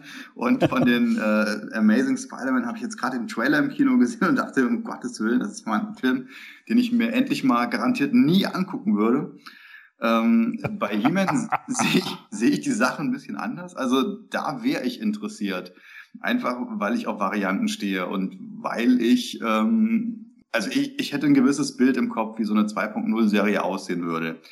Ähm, ich sehe da so ein E-Mail mit ein bisschen dunkleren Haaren, ich sehe die Rüstung ein bisschen zerschlissen. Ich, ja, also wie gesagt, das ist, das ist ja noch nicht, das ist ja noch nicht äh, spruchreif, noch nicht, noch nicht zu sehen. Aber ähm, wäre ich neugierig drauf, ähm, würde ich mir zumindest anschauen und ähm, vielleicht auch kaufen. Ja, oder, oder vielleicht ein He-Man mit, keine Ahnung, orangen Handschuhen und einem Rad im Bauch, oder? ja, ein schwarzer Helm. Das klingt sau cool, ja. ja, Gordon, du hast doch schon alle Figuren. Würdest du noch mal kaufen, tatsächlich? Also generell, ich würde das jetzt nicht so toll finden, wenn wir jetzt wieder 2.0 Varianten bekommen würden, weil ich brauche jetzt nicht nochmal wieder extra Varianten. Mir reicht das, dass ich jetzt irgendwelche Vintage-Varianten bekomme und wir haben auch schon genügend neue Varianten. Ich brauche jetzt, glaube ich, nicht nochmal eine extra Version von He-Man, die irgendwie mehr an Conan angelehnt ist oder die irgendwie more adult ist oder wie auch immer. Ähm, also dann bin ich ganz ehrlich, hätte ich sogar lieber noch ein paar Konzeptzeichnungscharaktere als das. Aber ich finde es ja schon mal gut, äh, dass überhaupt gefragt wird, ja, äh, was wollt ihr denn eigentlich haben? Also wenn wir Modo POP und die A-Liste der Filmation haben, äh, dass man dann eine Umfrage startet, habt ihr überhaupt dann noch Interesse an NA oder sagt ihr irgendwie, nö, Nocturna brauche ich einfach nicht? Ähm, oder was weiß ich, keine Ahnung, den Red Knight aus Filmation, der geht mir aber mal total ab, den brauche ich auch nicht. Äh, vielleicht läuft es auch genau andersrum und die Leute sagen einfach, ja, nee, wir möchten das gerne. Also ich hätte ja, wie gesagt, gerne nochmal so ein Minicomic-Abo. Äh, das würde ich ja persönlich super geil finden. Alleine eben auch wegen diverse Sachen wie die Masken, äh, Mask of Power Demons oder ähnlichem. Da gibt es ja nur noch genügend Charaktere, die man auch noch irgendwie umsetzen könnte. Das würde ich auch deutlich schöner finden. Äh, 2.0 Varianten von den einzelnen Figuren, bin ich ganz ehrlich, brauche ich einfach nicht. Äh, ich glaube auch, dass, dass das auch äh, teilweise, ich meine, wenn man jetzt nachfragt, ist es was anderes, aber teilweise hat das schon zu sehr viel Unmut geführt bei diversen Fans, wenn dann immer irgendwie äh, eine neue He-Man-Variante oder sowas rauskam, weil man einfach irgendwann nur noch mit den Augenrollen war. Ähm, äh, als diese Diskussion aufkam, dass eventuell Ula kommt als als irgendein äh, Quartalsfigur oder wie auch immer, äh, da haben schon ganz viele gesagt, oh nee, bitte nicht. Es gab natürlich auch welche, die gesagt haben, ja, aber ich glaube, das spaltet dann das Fandom vielleicht wieder zu sehr. Es gibt doch da immer, ich weiß ehrlich gesagt auswendig jetzt nicht von welcher Firma die, die Toyline ist, aber immer begleitend zu dem Film, beispielsweise Spider-Man, Hulk und sowas alles, gab es immer diese, die Toylines in den, in den Spielwarenläden. Meistens so ähm, kleinere Figuren in Star Wars Größe, wo es dann heißt Spider-Man auf dem Quad und Spider-Man auf dem Jetski und Spider-Man als Müllmann und sowas alles. Ja. Das wären nochmal coole Varianten, oder? Ja, total super. Ich finde das auch immer total gut, weil man damit ja auch nicht irgendwie alles gleich komplett im Keim erstickt. Also äh, gerade das hat es ja auch für viele Toylines einfach unmöglich gemacht, auf Dauer zu überleben, weil man irgendwie immer nur die Hauptfigur in 620 Varianten hatte und vielleicht noch den Main Bad Guy in drei verschiedenen oder sowas, aber alle möglichen anderen Charaktere gab es, wenn überhaupt, dann nur in einer, teilweise auch gar nicht. Und äh, das macht es natürlich auch irgendwie kaputt. Gerade für Kinder ist es natürlich dann auch ein bisschen langweilig, weil es kann nun mal nicht jeder Spider-Man sein. Das stimmt. Das ist ja so ein Problem, wo ja 2000X ein wenig dran litt. Ähm, Sebastian, würdest du sagen, dass generell wirklich das, ja, das Verlangen da ist, das Bedürfnis da ist, nach 2.0 Figuren? Ich sehe das so ähnlich wie Gordon. Das ist eine Sache, das Fandom wird dadurch eher gespalten. Äh, natürlich gibt es so Figuren wie gerade He-Man, bei dem das Gesicht nie angekommen ist, wo dann häufiger gesagt wurde, kann man nicht eine 2.0-Version von He-Man machen, wo äh, der Lendenschutz wieder ein bisschen hübscher gemacht ist, wo das Gesicht schöner ist, wo der Kopf auch insgesamt inklusive Frisur eher auf Alfredo Alcalas Zeichenstil gemünzt ist, der dann auch die Hand wirklich in die I have the power Pose erheben kann und solche Sachen, wo ich dann auch sage, ja, das kann ich nachvollziehen. Genauso viele Leute gab es dann aber auch, die gesagt haben, äh, mir reicht es vollkommen, wenn ich so einen Alcala He-Man-Kopf bei einer anderen Figur mal separat dazu kriege oder in einem Headset äh, haben werde. Das wäre wirklich eine Sache, wo Mattel ähm, mit Sicherheit ebenso viel Zuspruch wie Widerstand bekommen würde und müsste da sehr wohl dosieren, was sie anstellen. Also ich persönlich sehe dort äh, durchaus dann auch das Potenzial darin, dass Mattel plötzlich anfängt, äh, einen anderen Körper zu machen, der äh, etwas äh, schmäler oder realistischer in Anführungszeichen ist, weil dann die DC-Designs adaptiert werden. Da bin ich ja persönlich äh, davon überzeugt, dass wir über kurz oder lang die ersten DC-Varianten oder Charaktere sehen werden in der Moto Classics-Reihe. Ähm, auf der anderen Seite gibt es aber dann auch mit Sicherheit Sachen, wo man äh, von Mattels Seite aus die Sammler nochmal überzeugen könnte, hey, äh, das ist jetzt wirklich State of the Art. Es wird ja häufig darüber diskutiert, beispielsweise die Kniegelenke und Ellenbogengelenke, wie klobig die aussehen und äh, als schlecht verdeckt sind. Bei Figuren mit neuen Partien wie den Horttroopern wird schon jetzt dagegen gewirkt, aber äh, wenn man jetzt auch einen Hieme in dem Stil machen könnte, dass die Gelenke auch nicht mehr so wirklich sichtbar sind und äh, der vielleicht nochmal so ähnlich wie von kleineren Herstellern aufwendiger gemacht wäre, dann könnte man eventuell auch wieder den Adult Collector äh, ansprechen, der sagt, hey, ich möchte jetzt einfach Sachen haben, die auf dem Level von zum Beispiel den Necker Predator und Alien-Figuren stehen. Müsste man einfach abwarten, was Mattel da konkret macht. Wobei ich die Hoffnung relativ äh, gering nehmen würde, dass Mattel jetzt auf einmal anfängt, zum Beispiel einen Fisto 2.0 rauszubringen. Das kann ich mir weniger vorstellen. Eher eine Sources 2.0. Ja, weitere Neuigkeit, beziehungsweise eine weitere Neuigkeit betrifft die Statuenserie von ähm, ähm, Sebastian. Helfen wir nochmal. Ich hab's geübt. Pop Culture Shock Collectibles. Hey, sehr gut. Applaus, Applaus. Ja, was haben die denn Neues? Ja, die haben den Teaser gebracht für eine 1 zu 4 Statue von Man at Arms. Natürlich auch wieder Vintage-Stil mit ein paar Details mehr. Ja, mittlerweile haben die da einiges angekündigt an Statuen. Das wird teuer. Ja, das glaube ich auch. Teuer ist ein gutes Stichwort. Stefan, äh, was sagst du zum Thema Statuen? Habe ich nicht das Geld dafür und nicht den Platz dafür. Also die Dinger sehen super stark aus. Würde ich mir zulegen, aber ähm, ich wüsste nicht, wohin damit. Ich wüsste mich nicht zu entscheiden, welche lege ich mir zu, welche nicht, ähm, weil ich immer dieses, dieses, dieses haben wollen natürlich dann habe. Man at Arms wäre so ein Kandidat, würde hier wunderbar reinpassen. Meine Freundin ist ein riesen Man at Arms Fan, fast ähm, treibt mich fast bis zur Eifersucht. Ähm, so Man at Arms und Ram Man. und Bist du sicher, dass es Man at Arms und Ramen ist und nicht Ramen und Fisto? Sorry, vergesst es. Nein, Man at Arms und Ram Man. Ich habe gerade an Snoutsport gedacht, aber egal. Nee, also von daher äh, ziemlich coole Teile, aber ähm, nee, äh, bei mir hört es ab einer gewissen Größe auf. Was, ich rede mit den Fragen. ich,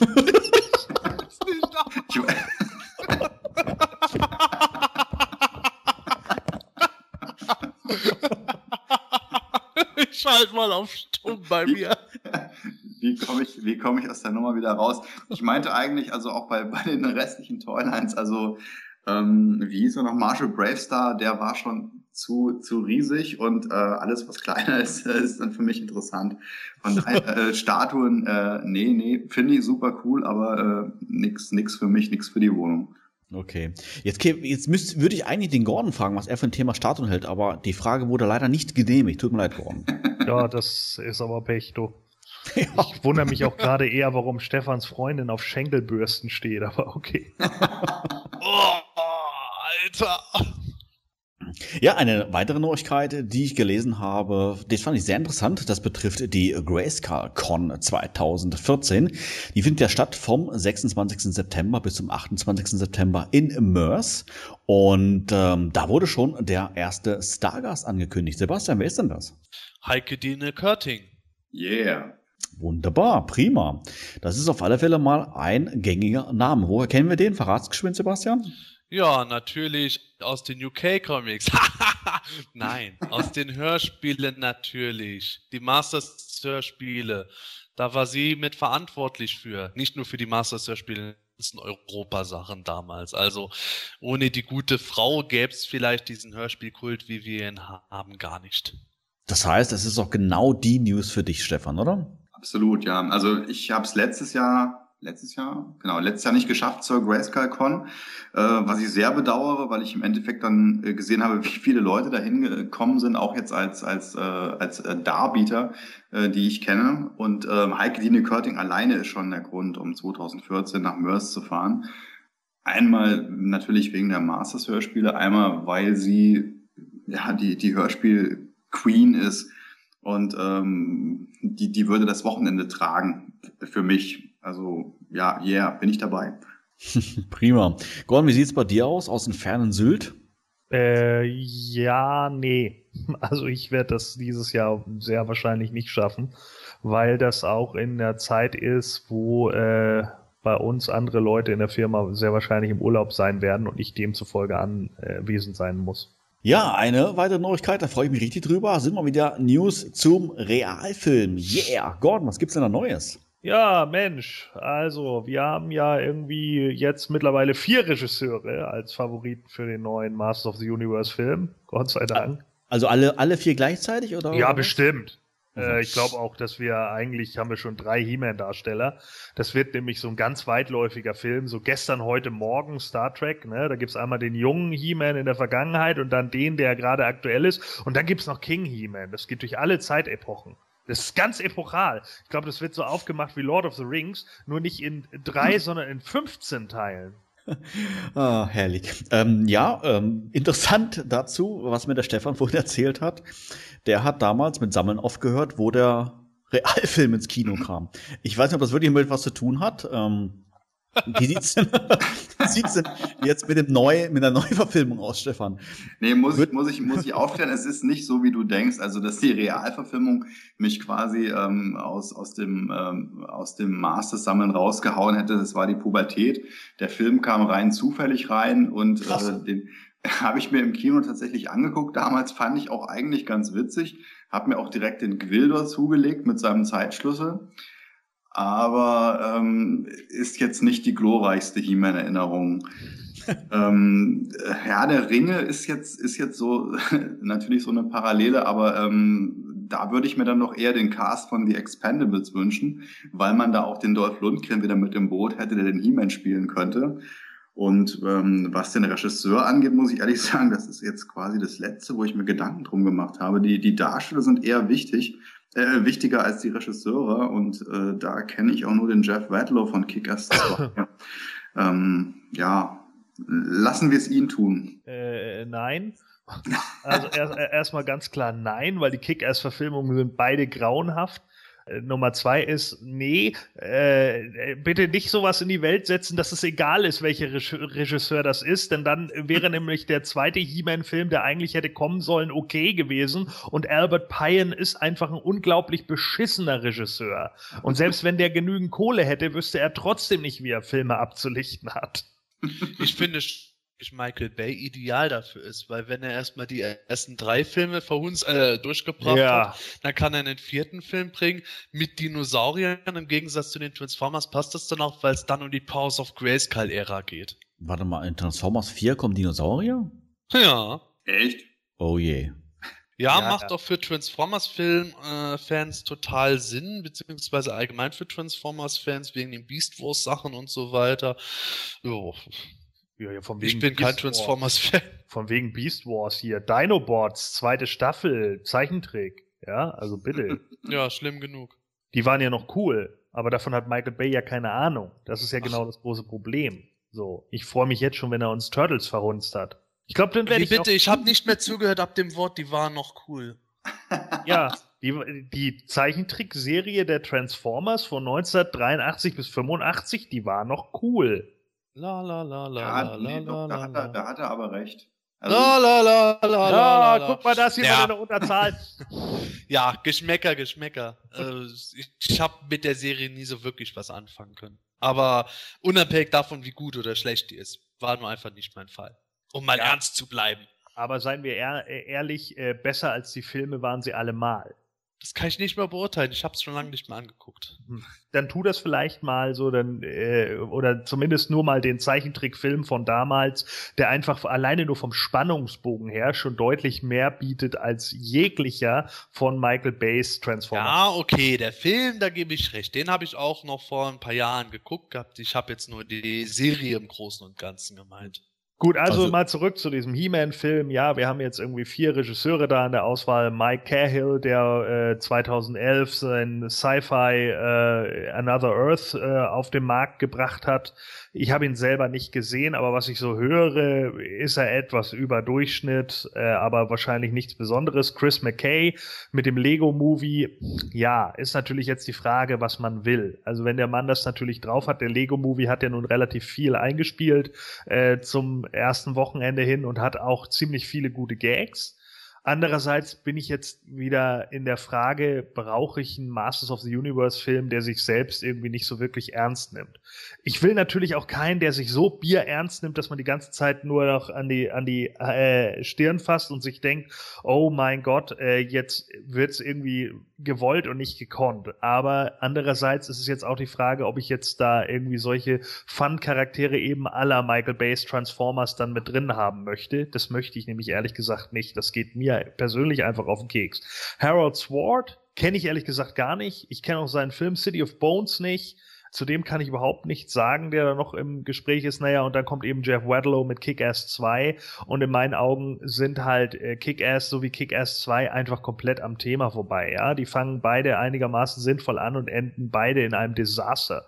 Und demzufolge, da hat man irgendwie nicht darauf geachtet, worum es eigentlich bei den Comics ging. Da hat man dann halt irgendwann, naja, also bisher ist da kein Name dabei, bei dem ich jetzt total sagen könnte, yay, unbedingt. Ich kann jetzt auch bei keinem sagen, ah, nee, bitte gar nicht. Aber äh, ja, ich denke, ein Regisseur kann schon viel ausmachen und auch viel daran kaputt machen.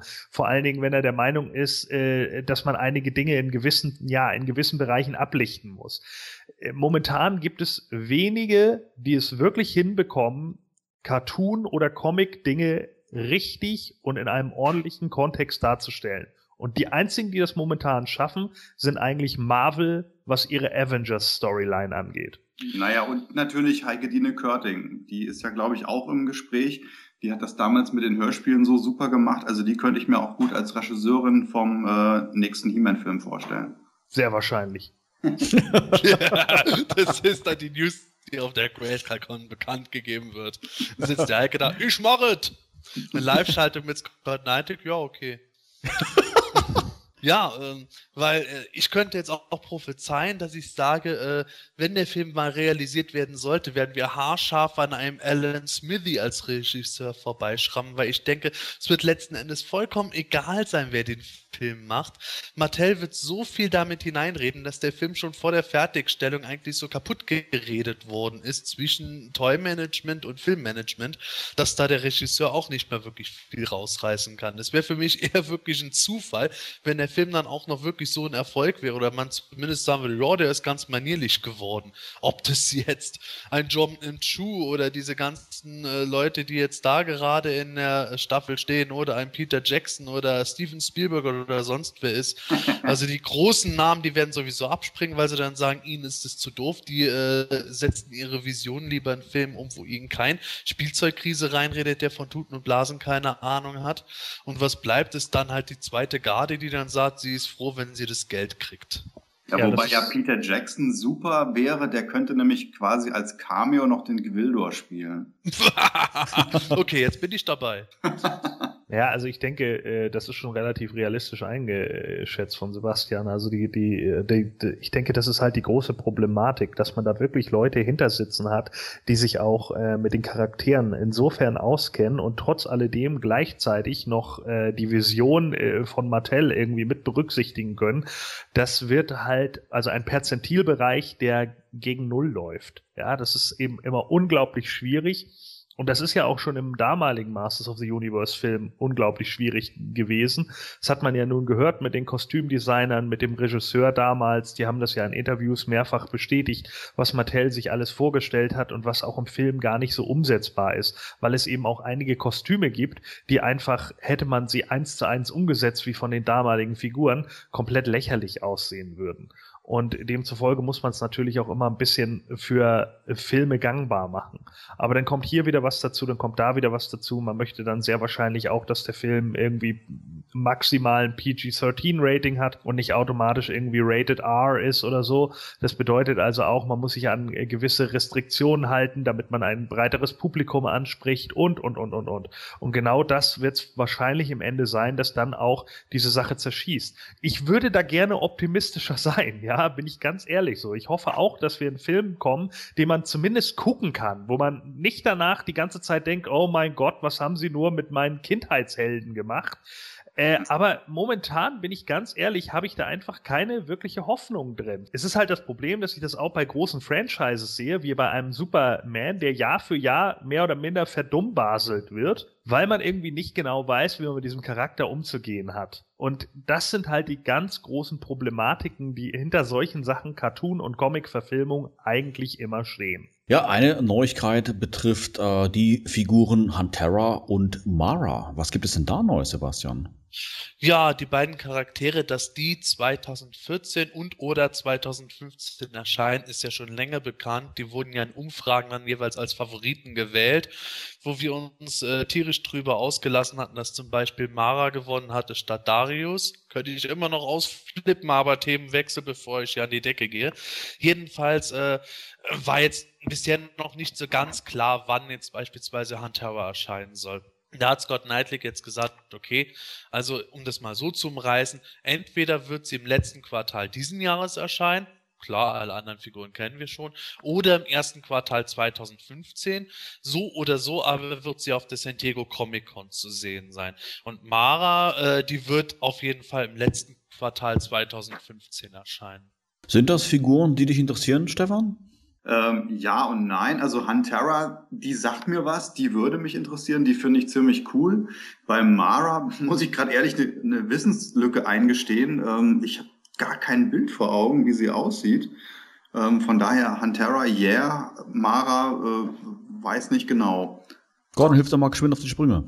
Ja, was, was soll ich dazu noch sagen? Die hatte irgendwelche kuriosen äh, äh, äh, goldenen Ohrringe, äh, also in meinen Augen braune Haare, die meistens zu einem Zopf gebunden waren und ein, ja, so einen blauen Einteiler irgendwie. Ja, dann bleibe ich bei meiner Einschätzung. Also keinen bleibenden Eindruck bei mir hinterlassen, von daher Hantera ja, Mara äh, weiß nicht genau. Was ich jetzt gerade nicht mehr so genau weiß, wo wurden die jetzt eigentlich gewotet, Gordon? Also äh, Hantara und Lord Mask wurden ja äh, auf der San Diego Comic Con äh, gewotet und da hatten sie ähm, ja, hatten sie es ja so eingerichtet, dass im Endeffekt die Leute, die dann auch anwesend sind, darüber entscheiden durften. Und wir haben uns ja auch damals schon darüber dahingehend meistens geäußert, dass es eigentlich ein bisschen problematisch ist, wenn es immer nur die Leute sind, die gerade vor Ort sind. Wir erinnern uns an Folge 53. Da hörte sich problematisch bei Gordon noch so an.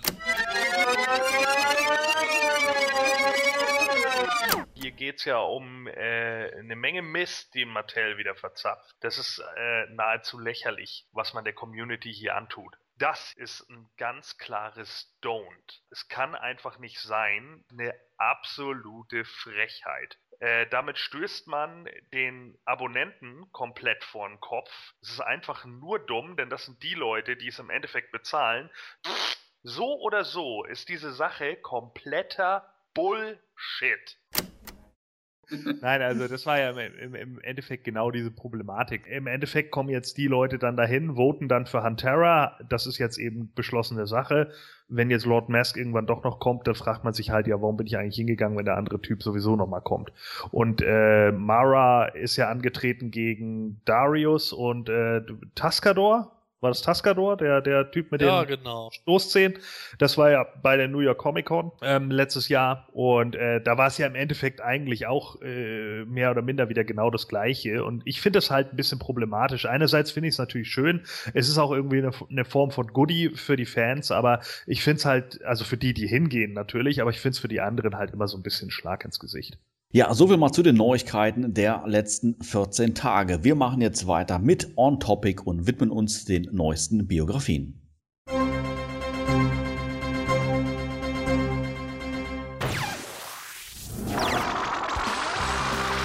Das semanische Quartett. Präsentiert von planeteternia.de.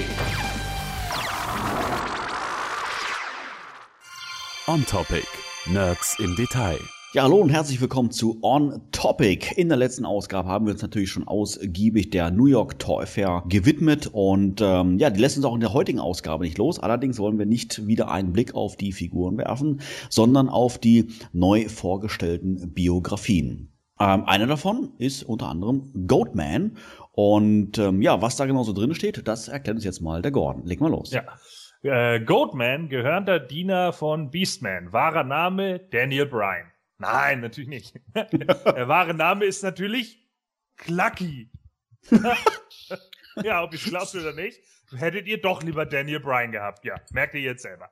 Also, Clucky, ein Angehöriger der Goat, ja, Menschen aus den Northern Mountains und eine der wenigen intelligenten Spezies menschenähnlicher, aufrechtgehender Wesen, welche sich von der hypnotischen Kraft der Beastmen beeinflussen lassen. Wie die meisten seiner Spezies wurde Clucky von den Herrschern des Weindschungel gefangen, komisch bei dem Namen, und von seinen Herren lediglich Goatman genannt. Schließlich fand er sich selbst in den Diensten von Ruckle Rukas wieder und war gezwungen, ihm beim zweiten ultimativen Battleground zu dienen. Ja, wenn ich es nicht selber vorgelesen hätte, würde ich auch nicht glauben, dass der Quatsch hier steht. Aber gut, so, hier wurde er vom Bass auf schwer verletzt und am Fuße des zentralen Turmes zurückgelassen. Clucky kroch ins Innere und fiel dort in ein Zeitportal. Hatte ich das nicht eigentlich letzte Folge schon mit Loki, der durch so ein Zeitportal. Naja, ist auch egal. So, auf jeden Fall, er wurde in die Zukunft Eternias transportiert, zu der Zeit, als König He-Man das Land beherrschte und sein Sohn Dare das Schwert der Macht trug. Gezwungen in dieser neuen Zeit, einem alternden Beastman zu dienen, befolgt Goatman jeden seiner bösen Befehle, gleich wie er auch lauten sollte.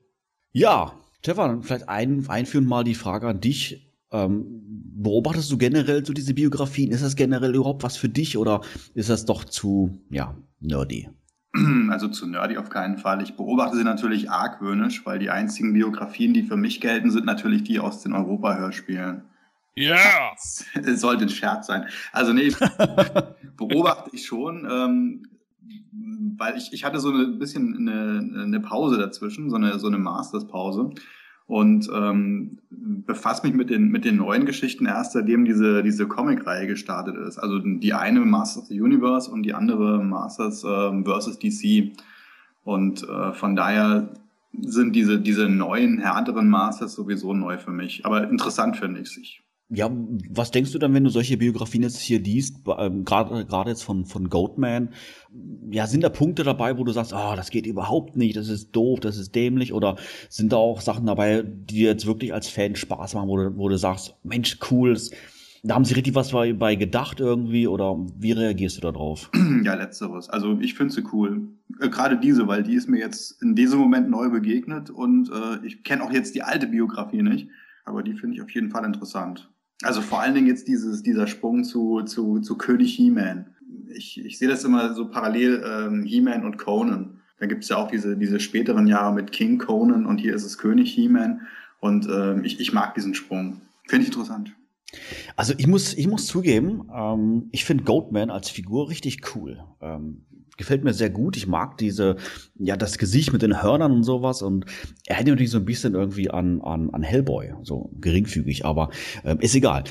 Zumindest die Figur finde ich cool und ähm, hatte mir immer so vorgestellt, dass er so richtig so ein, so, ein, so ein Bad Guy irgendwie ist, so wie er im Buche steht, der sich nichts sagen lässt und jeden einen erstmal voll auf die Mütze haut, bevor er letztendlich eine Frage stellt. Die Biografie, die raubt mir so ein bisschen so diese Fantasie, muss ich ehrlich sagen. Ähm, wenn ich jetzt hier lese, dass er, wo steht es denn jetzt hier, nicht so einer der intelligentesten ist und ähm, ja, letztendlich nur so ein Lakaie von Beastman ist. Also allein schon mal ein Lakaie von Beastman. Okay. Ja, das lässt ja ehrlich gesagt nicht mehr viel Spielraum zu, äh, wie intelligent er jetzt wirklich ist. Also, na gut. ich also, soll dir sagen, äh, ja. sagen, ach, ich hab's vergessen. Ich frag mal meinen Lakai Goatman. Goatman, ja. was soll die Skeletor sagen? Äh, Wer bist du? Da kommt das Essen rein. Ja, genau. Also, wie gesagt, mir raubt diese Biografie doch so ein bisschen mein Bild äh, über, über Goatman, was ich hatte. Sebastian, was sagst du denn dazu? Ja, äh, Clucky. Danach konnte ich erstmal eine Weile nicht mehr weiterlesen, weil ich Clucky schon so geil finde. Ähm, ja, äh, die Biografie äh, ist natürlich ganz lustig. Ähm, insofern, äh, dass man wirklich das Thema reingebracht hat aus dem Comic, wo Goldman ja äh, mehr oder minder äh, wortlos bei Beastman mit herumrennt. Dass er jetzt wirklich von Beastman kontrolliert wird, finde ich eigentlich ganz interessant. Klar, wie du gesagt hast, man kann jetzt dann sagen, ja, wie klug ist der überhaupt? Aber ich sehe ähm, das eigentlich ganz spannend, dass der jetzt so als tragische Figur in dieser Biografie dargestellt wird. Und äh, ich finde das auch mit dem Zeitpunkt Zeitpunkt, äh, mit dem Zeitsprung durchaus interessant, dass er halt erstmal ähm, durch die Zeit in die Son of He-Man-Ära reinkommt. Das zeigt natürlich auch schon, wo Mattel sich hinentwickeln will mit der Toyline. Aber in dem Fall finde ich das wirklich eine interessante Sache, dass ein alternder Beastman dann nochmal einen seiner früheren Diener weiterhin benutzt. Das Einzige, wovor ich Angst habe, ist, dass äh, der alte Beastman an extremen Haarausfall leidet und keine passende Bekleidung mehr dabei hat. Aber ich finde es grundlegend eigentlich eine ganz spannende Biografie, auch wenn Bassoffs Stachel scheinbar äh, Erwähnung findet. ähm, zum Beastman kann ich aber sagen, der hat ja eine Fellhose an, ne? Ja, aber wer weiß, ob die Haare ausgefallen sind. Achso, na gut, das kann es schon sein, ja. Ja, Gordon, du hast sie vorgelesen, man hat schon ein bisschen so heraushören können, ob du sie toll findest oder nicht, aber erzähl doch mal ein bisschen im Detail. Ja, also erstmal, Manuel, unter der Ameise ist immer noch die Amöbel. So, das okay, gut. musst du dir immer wieder ins Gedächtnis rufen, wenn du an Clacky, Clacky denkst. Ansonsten äh, hat der Name sofort bei mir irgendwie diese RTL-Show mit dem Klack-Piraten wieder hochgeholt. Kennt ihr dieses Spiel noch, wo man die, die Schwerter immer in diese Tonne reinstecken musste und irgendwann poppt ja. dieser Pirat? Ja, ja, stimmt. Hab ich klein daheim. Was für ein Kack. Also unfassbar, dass ich da sofort wieder an RTL Plus erinnert wurde. Was hast du gerade gesagt? Was für ein Kack oder was für ein Klack? Was für ein Klack, habe ich gesagt, ja. Ach so. Äh, ja, und Kacki, äh, Klacki hier äh, ist, ja, also ich meine, ich finde die Figur eigentlich echt geil, so, ne? Ich fand den eigentlich auch in dem Minicomic gar nicht so scheiße und ich finde, der ist echt gut umgesetzt Deswegen weiß ich jetzt auch wieder nicht, was das wieder soll. Also ich finde das irgendwie so ein bisschen blöde, dass er jetzt irgendwie so total zu diesem hirnlosen Brawler verkommt und äh, es geht mir auch ein bisschen auf den Keks, dass der wahre Name so unglaublich doof ist. Ähm, die Idee, dass er jetzt in die Zukunft kommt äh, und da irgendwie gegen Dare antritt, finde ich ganz okay. Können wir da übrigens von äh, Feel Good Inc. Äh, äh hier von den Gorillas Dare einspielen? Wenn wir über der reden? Nee, geht wahrscheinlich nicht, ne? Naja, gut, okay, also auf jeden Fall, ja, äh, die, die Biografie ist so lala, ne? Also es ist okay, aber ich hätte mir irgendwie ein bisschen was anderes da vorgestellt. Ich meine, wenn er schon derjenige ist, der nur draufhauen kann oder so, dann muss er nicht dazu noch der totale Dummdödel sein. Aber gut, dann ist das eben so. Ach, ich weiß nicht. Ich finde jetzt nicht, dass er unbedingt der totale Dummdödel sein muss. Ich erinnere mich da an diese 2000X-Folge mit äh, Manny Faces, wo als Manny Monster rumrennt und Beastman kann ihn in der Form dann kontrollieren. Das war dann auch nicht, dass er unbedingt absoluter Dummdödel war, aber er musste halt gezwungenermaßen machen, das, äh, was Beastman von ihm verlangt hat. Und ich finde, da ist immer noch Potenzial vorhanden, dass Goatman durchaus äh, in Wirklichkeit ein sanftmütiger äh, Charakter sein könnte, ein sehr wilder Charakter, der nur einfach Beastman normalerweise die Hucke vollhauen würde oder auch ein sehr intelligenter Charakter, der nur einfach jetzt beherrscht wird. Das kann man sich, finde ich, da schön raussuchen, wie man es selber gerne haben möchte. Gut, dann nehme ich das Schöne. Doch, das ist ein interessanter Gedanke, dass er vielleicht selber ja wirklich intelligent ist, aber halt dadurch, dass Beastman ihn kontrollieren kann, halt willenlos ist. Ja, genau. Habe ich wieder die Biografie gerettet. Herrlich. Letzte Woche hat Gordon das mit Loki gerettet, heute rettest du Goatman. Ja. Singt Goatman noch, Beastman gegenüber bin ich willenlos. Bitte hör auf. Herrlich. Clucky ist jetzt nicht wirklich so das höchste der Gefühle im Punkto Realnamen. Ich würde mal sagen, gehen wir mal zur nächsten Biografie weiter und schauen mal, wie die Figur im realen Leben heißt. Gordon, erzähl mal. Ja, Blade Böser Meister der Schwerter, wahrer Name Ritter. Scott Knightley, was ist dein verdammtes Problem, Mann? Ich verstehe es einfach nicht, ey. Echt. So, also der, der Realname war mir ein bisschen zu Blade. Also Blade, ein Pirat aus dem Kylax-System, kam durch einen von Skeletor ausgeführten Lichtzauber, der dazu dienen sollte, seine Truppen zu vergrößern, nach Eternia. Für den richtigen Preis stimmte er zu, sich Skeletor anzuschließen. Als Söldner diente Blade beim zweiten ultimativen Battleground und kämpfte auf der Spitze des Viperturms Mann gegen Mann gegen He-Man selbst. Später wurde er dafür bezahlt, mit einem kleinen Banditenkommando den kosmischen Schlüssel von dessen Erfinder zu stehlen. Obwohl er auf dieser Mission versagte, hinterließ er durch seinen tödlichen Umgang mit seinen Schwertern seine Spuren und wurde zu einem der meistgesuchten Männer in der Geschichte Eternias. Für den richtigen Preis stellte sich Blade mit seinen zwei Schwertern jedem heldenhaften Krieger zum Kampf. Ich glaube, die Bio finde ich gar nicht mal so schlecht. Stefan, was meinst du? Ähm, wieder dasselbe wie bei dem, ähm, bei dem Clucky. Die steht ja auch nicht im Widerspruch zu seiner bisherigen äh, Bio, finde ich. Und die Hintergrundgeschichte ist auf jeden Fall sehr interessant. Ähm, ja, Sebastian, da erkenne ich da einen Bezug auf den Realfilm. Ja, stimmt. Äh, an der Biografie sieht man, glaube ich, schon ansatzweise, wie Mattel die Handlung vom Realfilm einpflegen will, selbst wenn sie den, äh, die Rechte am Realfilm jetzt nicht haben sollten. Ähm, also dieses kleine Banditenkommando, das den kosmischen Schlüssel stehlen sollte, das hört sich schon stark nach dem an, äh, was auf den Film dann zugelaufen ist. Wobei das äh, ja eigentlich nach dem zweiten Ultimate Battleground wieder spielt, was mich jetzt dabei etwas verwirrt, weil der ähm, eigentlich nach der Handlung vom Kinofilm spielen sollte muss man mal gucken, wie das jetzt insgesamt alles äh, dann Sinn ergibt. Vielleicht hat Nightlish sich da auch wieder selber vertan. Wäre ja nicht das erste Mal. Aber grundlegend finde ich die Biografie eigentlich auch gut. Ja gut, Ritter, ähm, hätte Scott Knightley vielleicht mal googeln können, um zu sehen, dass Ritter äh, im zweitgrößten Masters-Markt der Welt ähm, halt äh, ein Ritter ist. Aber oder, eine, oder eine Schokolade. oh Gott, nein. Oh. Oh. Wie auch immer. Ähm, ja, der reale Name. Wie so oft äh, vergesse ich lieber ein Ritter, der Blade heißt oder ein Blade, der Ritter heißt, wie auch immer, ist doof. Aber der Rest der Biografie ist eigentlich soweit okay. Äh, stellt den Charakter auch angenehm stark dar. Wir haben ja oft solche Dinge, dass man wirklich den Fall hat, äh, dass die Charaktere irgendwelche äh, Loser im Grunde sind, die dann von anderen Losern wiederum besiegt wurden, äh, nur um wieder den nächsten Loser zu, zu dienen. Aber hier, Blade sieht da wirklich aus, als könnte er eine ernste ernsthafte Gefahr darstellen. Du sage mal, gab es in den Europa-Hörspielen nicht auch so eine kleine Bio zu Blade? War es da nicht auch vielleicht sogar so, dass äh, erklärt wurde, dass Skeletor Blade aus einer anderen Galaxie zu sich geholt hat? Ja, das ähm, ist im Grunde das Geistertor gewesen in der letzten Hörspielfolge.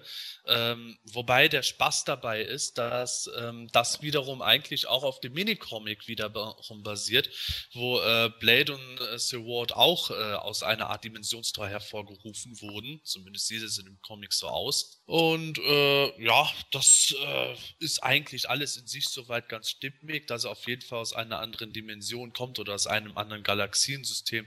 Das passt soweit. Und das Einzige ist, was natürlich jetzt nicht äh, mit eingeflochten wurde von dem Europa-Hörspiel, dass äh, Blade dort mit den äh, Geistern der äh, verstorbenen Vorfahren oder sowas reden konnte. Stefan, wie war das denn bei dir als, äh, als Kind? Waren da äh, diese, diese Herkunftsgeschichten, die ist ja früher auch, die ja früher auch erzählt wurden in den Minicomics, haben die, haben die für dich als Kind irgendwie eine Rolle gespielt? Hast du die Figuren so gespielt, wie sie letztendlich, ja, die Herkunftsgeschichte erklärt wurde, oder war dir das eigentlich egal? Naja gut, als Kind war ich halt äh, noch zu jung, um jetzt Herkunftsgeschichten einzubauen. Da hat man schon seine eigenen Backgrounds geschaffen, aber gelesen habe ich es immer mit Begeisterung. Also ich habe jetzt auch die, die, die, die Comics von Figuren ertauscht, damals äh, von Figuren, die ich gar nicht selber hatte.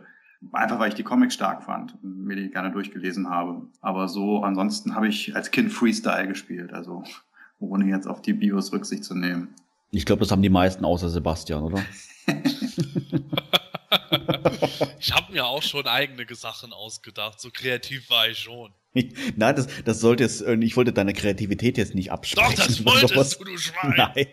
Ich wollte eigentlich nur damit sagen, dass das bei dir alles ganz genau zuging. ich kann mich ehrlich gesagt gar nicht mehr so genau daran erinnern, ob ich wirklich jedes Origin bei mir auch im Spiel mit eingeflochten habe. Ich weiß nur noch, dass ich halt eben ähm, beim Spielen öfter äh, gespielt habe, dass Trapture dann auf einmal seinen Arm verloren hat und seine Kinnlade, die ich dann rausmachen konnte, bis das Ding an zwei gebrochen ist. Ja, ja. Und wenn dann ein Freund von dir da war, der mitgespielt hat und irgendwas nicht, nicht Origin-konform war, dann kamst du dann auf den Plan. Nein! Ja, so geht das nicht. genau. Haha, Beastman heiratet Tila und äh, Männer und Man at Arms ist in Wirklichkeit der wahre Vater von Prinz Adam. Bitte geh raus. so, geh so, verlass mein Haus, sofort. Ja. Am nächsten aber Tag in der Schule. Hallo Sebastian, wer bist du? ja. Ich kenne dich ah. nicht, bitte geh weiter. Genau. Herrlich. So muss es laufen. Ähm, ja, in der Bio haben wir jetzt ja von dem Kylex oder Kylex-System gelesen. Kam das eigentlich schon mal in früheren Biografien vor, Gordon? Also in Biografien äh, erinnere ich mich jetzt gerade nicht daran, aber äh, wir haben ja diese äh, Horde World Map oder Horde Empire Map und da gab es äh, links oben einen Teil, gab es einen Planeten, der Kylex hieß, allerdings K-Y-L-E-X geschrieben und nicht K-Y-L-A-X System wie bei äh, Blade. Also weiß ich nicht, ob das jetzt wieder dasselbe ist, ob sich Scott Knightley da mal wieder kurzzeitig vertan hat oder sonst irgendwas. Künstlerische Freiheit. Vielleicht. Der will uns nur testen. Das kann sein, ob es irgendjemanden auffällt. Ja, dann schreibt irgendeiner, ja hier, wieso äh, schreibtest du Kylex so und dann Kylex da so und so. Ja, äh, du hast es entdeckt, ihr habt es gemerkt, schön. Ihr lest es also doch. Vielen Dank. Ja, das war noch lang nicht alles. Äh, wir haben noch ein paar Biografien hier bei uns auf unserer Liste und eine weitere oder die weitere ist von Loki und Kaul. Die Figuren gibt's ja im Doppelpack und somit gab's dann auch die Biografien im Doppelpack. Ich würde sagen, mit Loki fangen wir mal an. Gordon, erzähl mal. Ja, im Doppelpack, ne? Rockon und Stone da, Roter und Twistoid, ganz klar, Loki und Gaul, wer hätte nicht daran gedacht. Also, Loki versteckt sich und sieht alles auf Etheria. Wahrer Name Petraut Edeltran. Jetzt mach mal keine Witze, jetzt mach mal richtig, bitte. Okay, wahrer Name Petraut Edeltran. Okay. Ändert sich nicht, ne? Okay. Nee, wird nur schlimmer. Ja, Mensch, Scott, du. Also, das mit den Namen ausdenken, ne? Das solltest du mal lieber lassen, das klappt irgendwie nicht. Gut, also Loki ist ein humorvoller und heiterer eterianischer Kobold aus den Tiefen der flüsternden Wälder. Gut, heiter muss man bei dem Namen wahrscheinlich auch sein.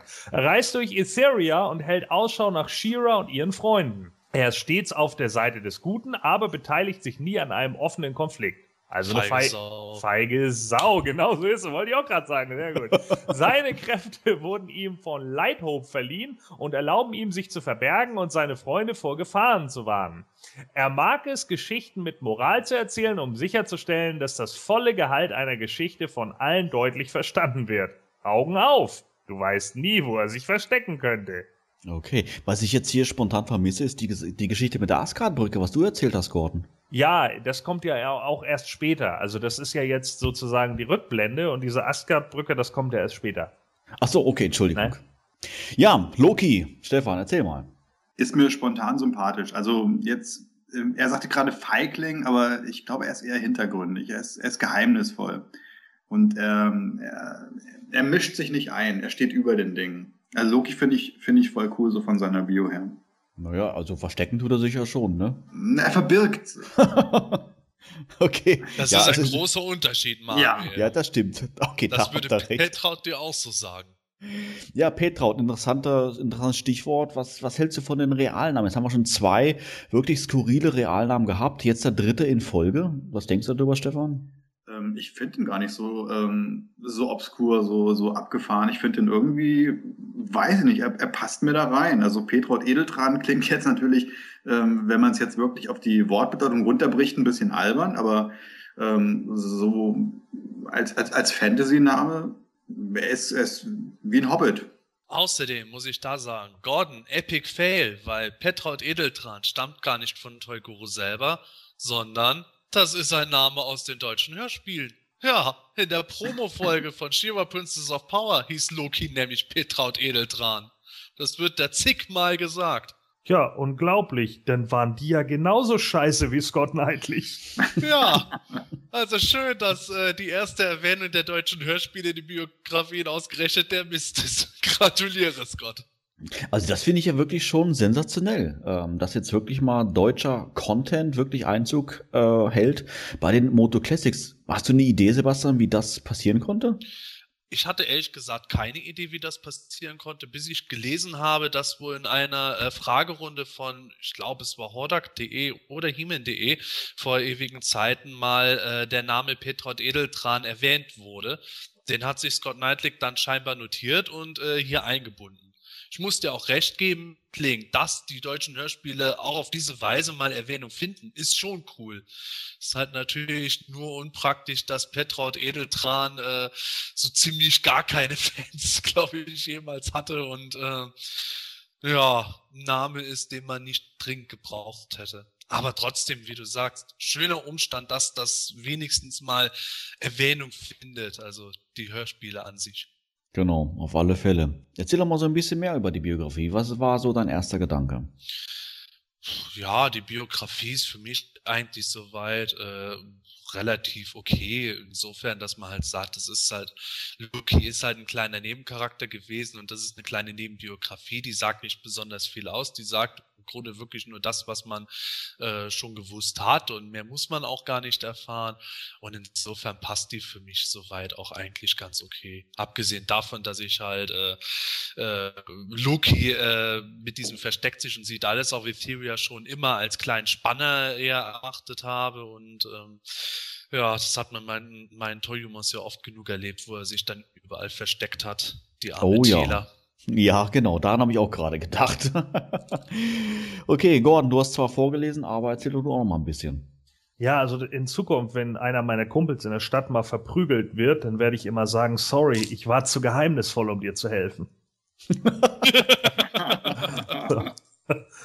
also, ja, äh, schön und gut. Also ist ja toll, dass äh, Scott Knight sich dann irgendwie zwischendurch mal auf die Fans gehört hat, aber dann, dass er dann auch wieder dieses Talent dafür hat, genau im falschen Moment auf die Fans zu hören. Ja? Das ist ja auch wieder unfassbar. Also, dass er jetzt gerade wieder den dann ausgräbt von den deutschen Hörspielen. Also, da wäre, da hätte es tausend Varianten gegeben, die da geiler gewesen wären als das. Aber gut, er hat's ja dann auch, er hat's ja selber mit diesem Namen, wahrscheinlich hat er sich das angeguckt, Mensch, das ist ja so ätzend, das könnte von mir sein, cool.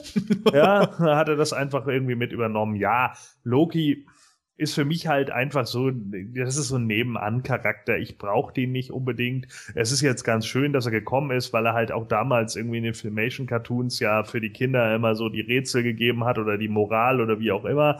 Das ist ja dann auch äh, ganz schön und gut, dass er denn da irgendwie mit dabei ist. Aber ich brauche den Charakter jetzt nicht zwingend. Also äh, das im, im Two-Pack mit Kaul ist das in Ordnung.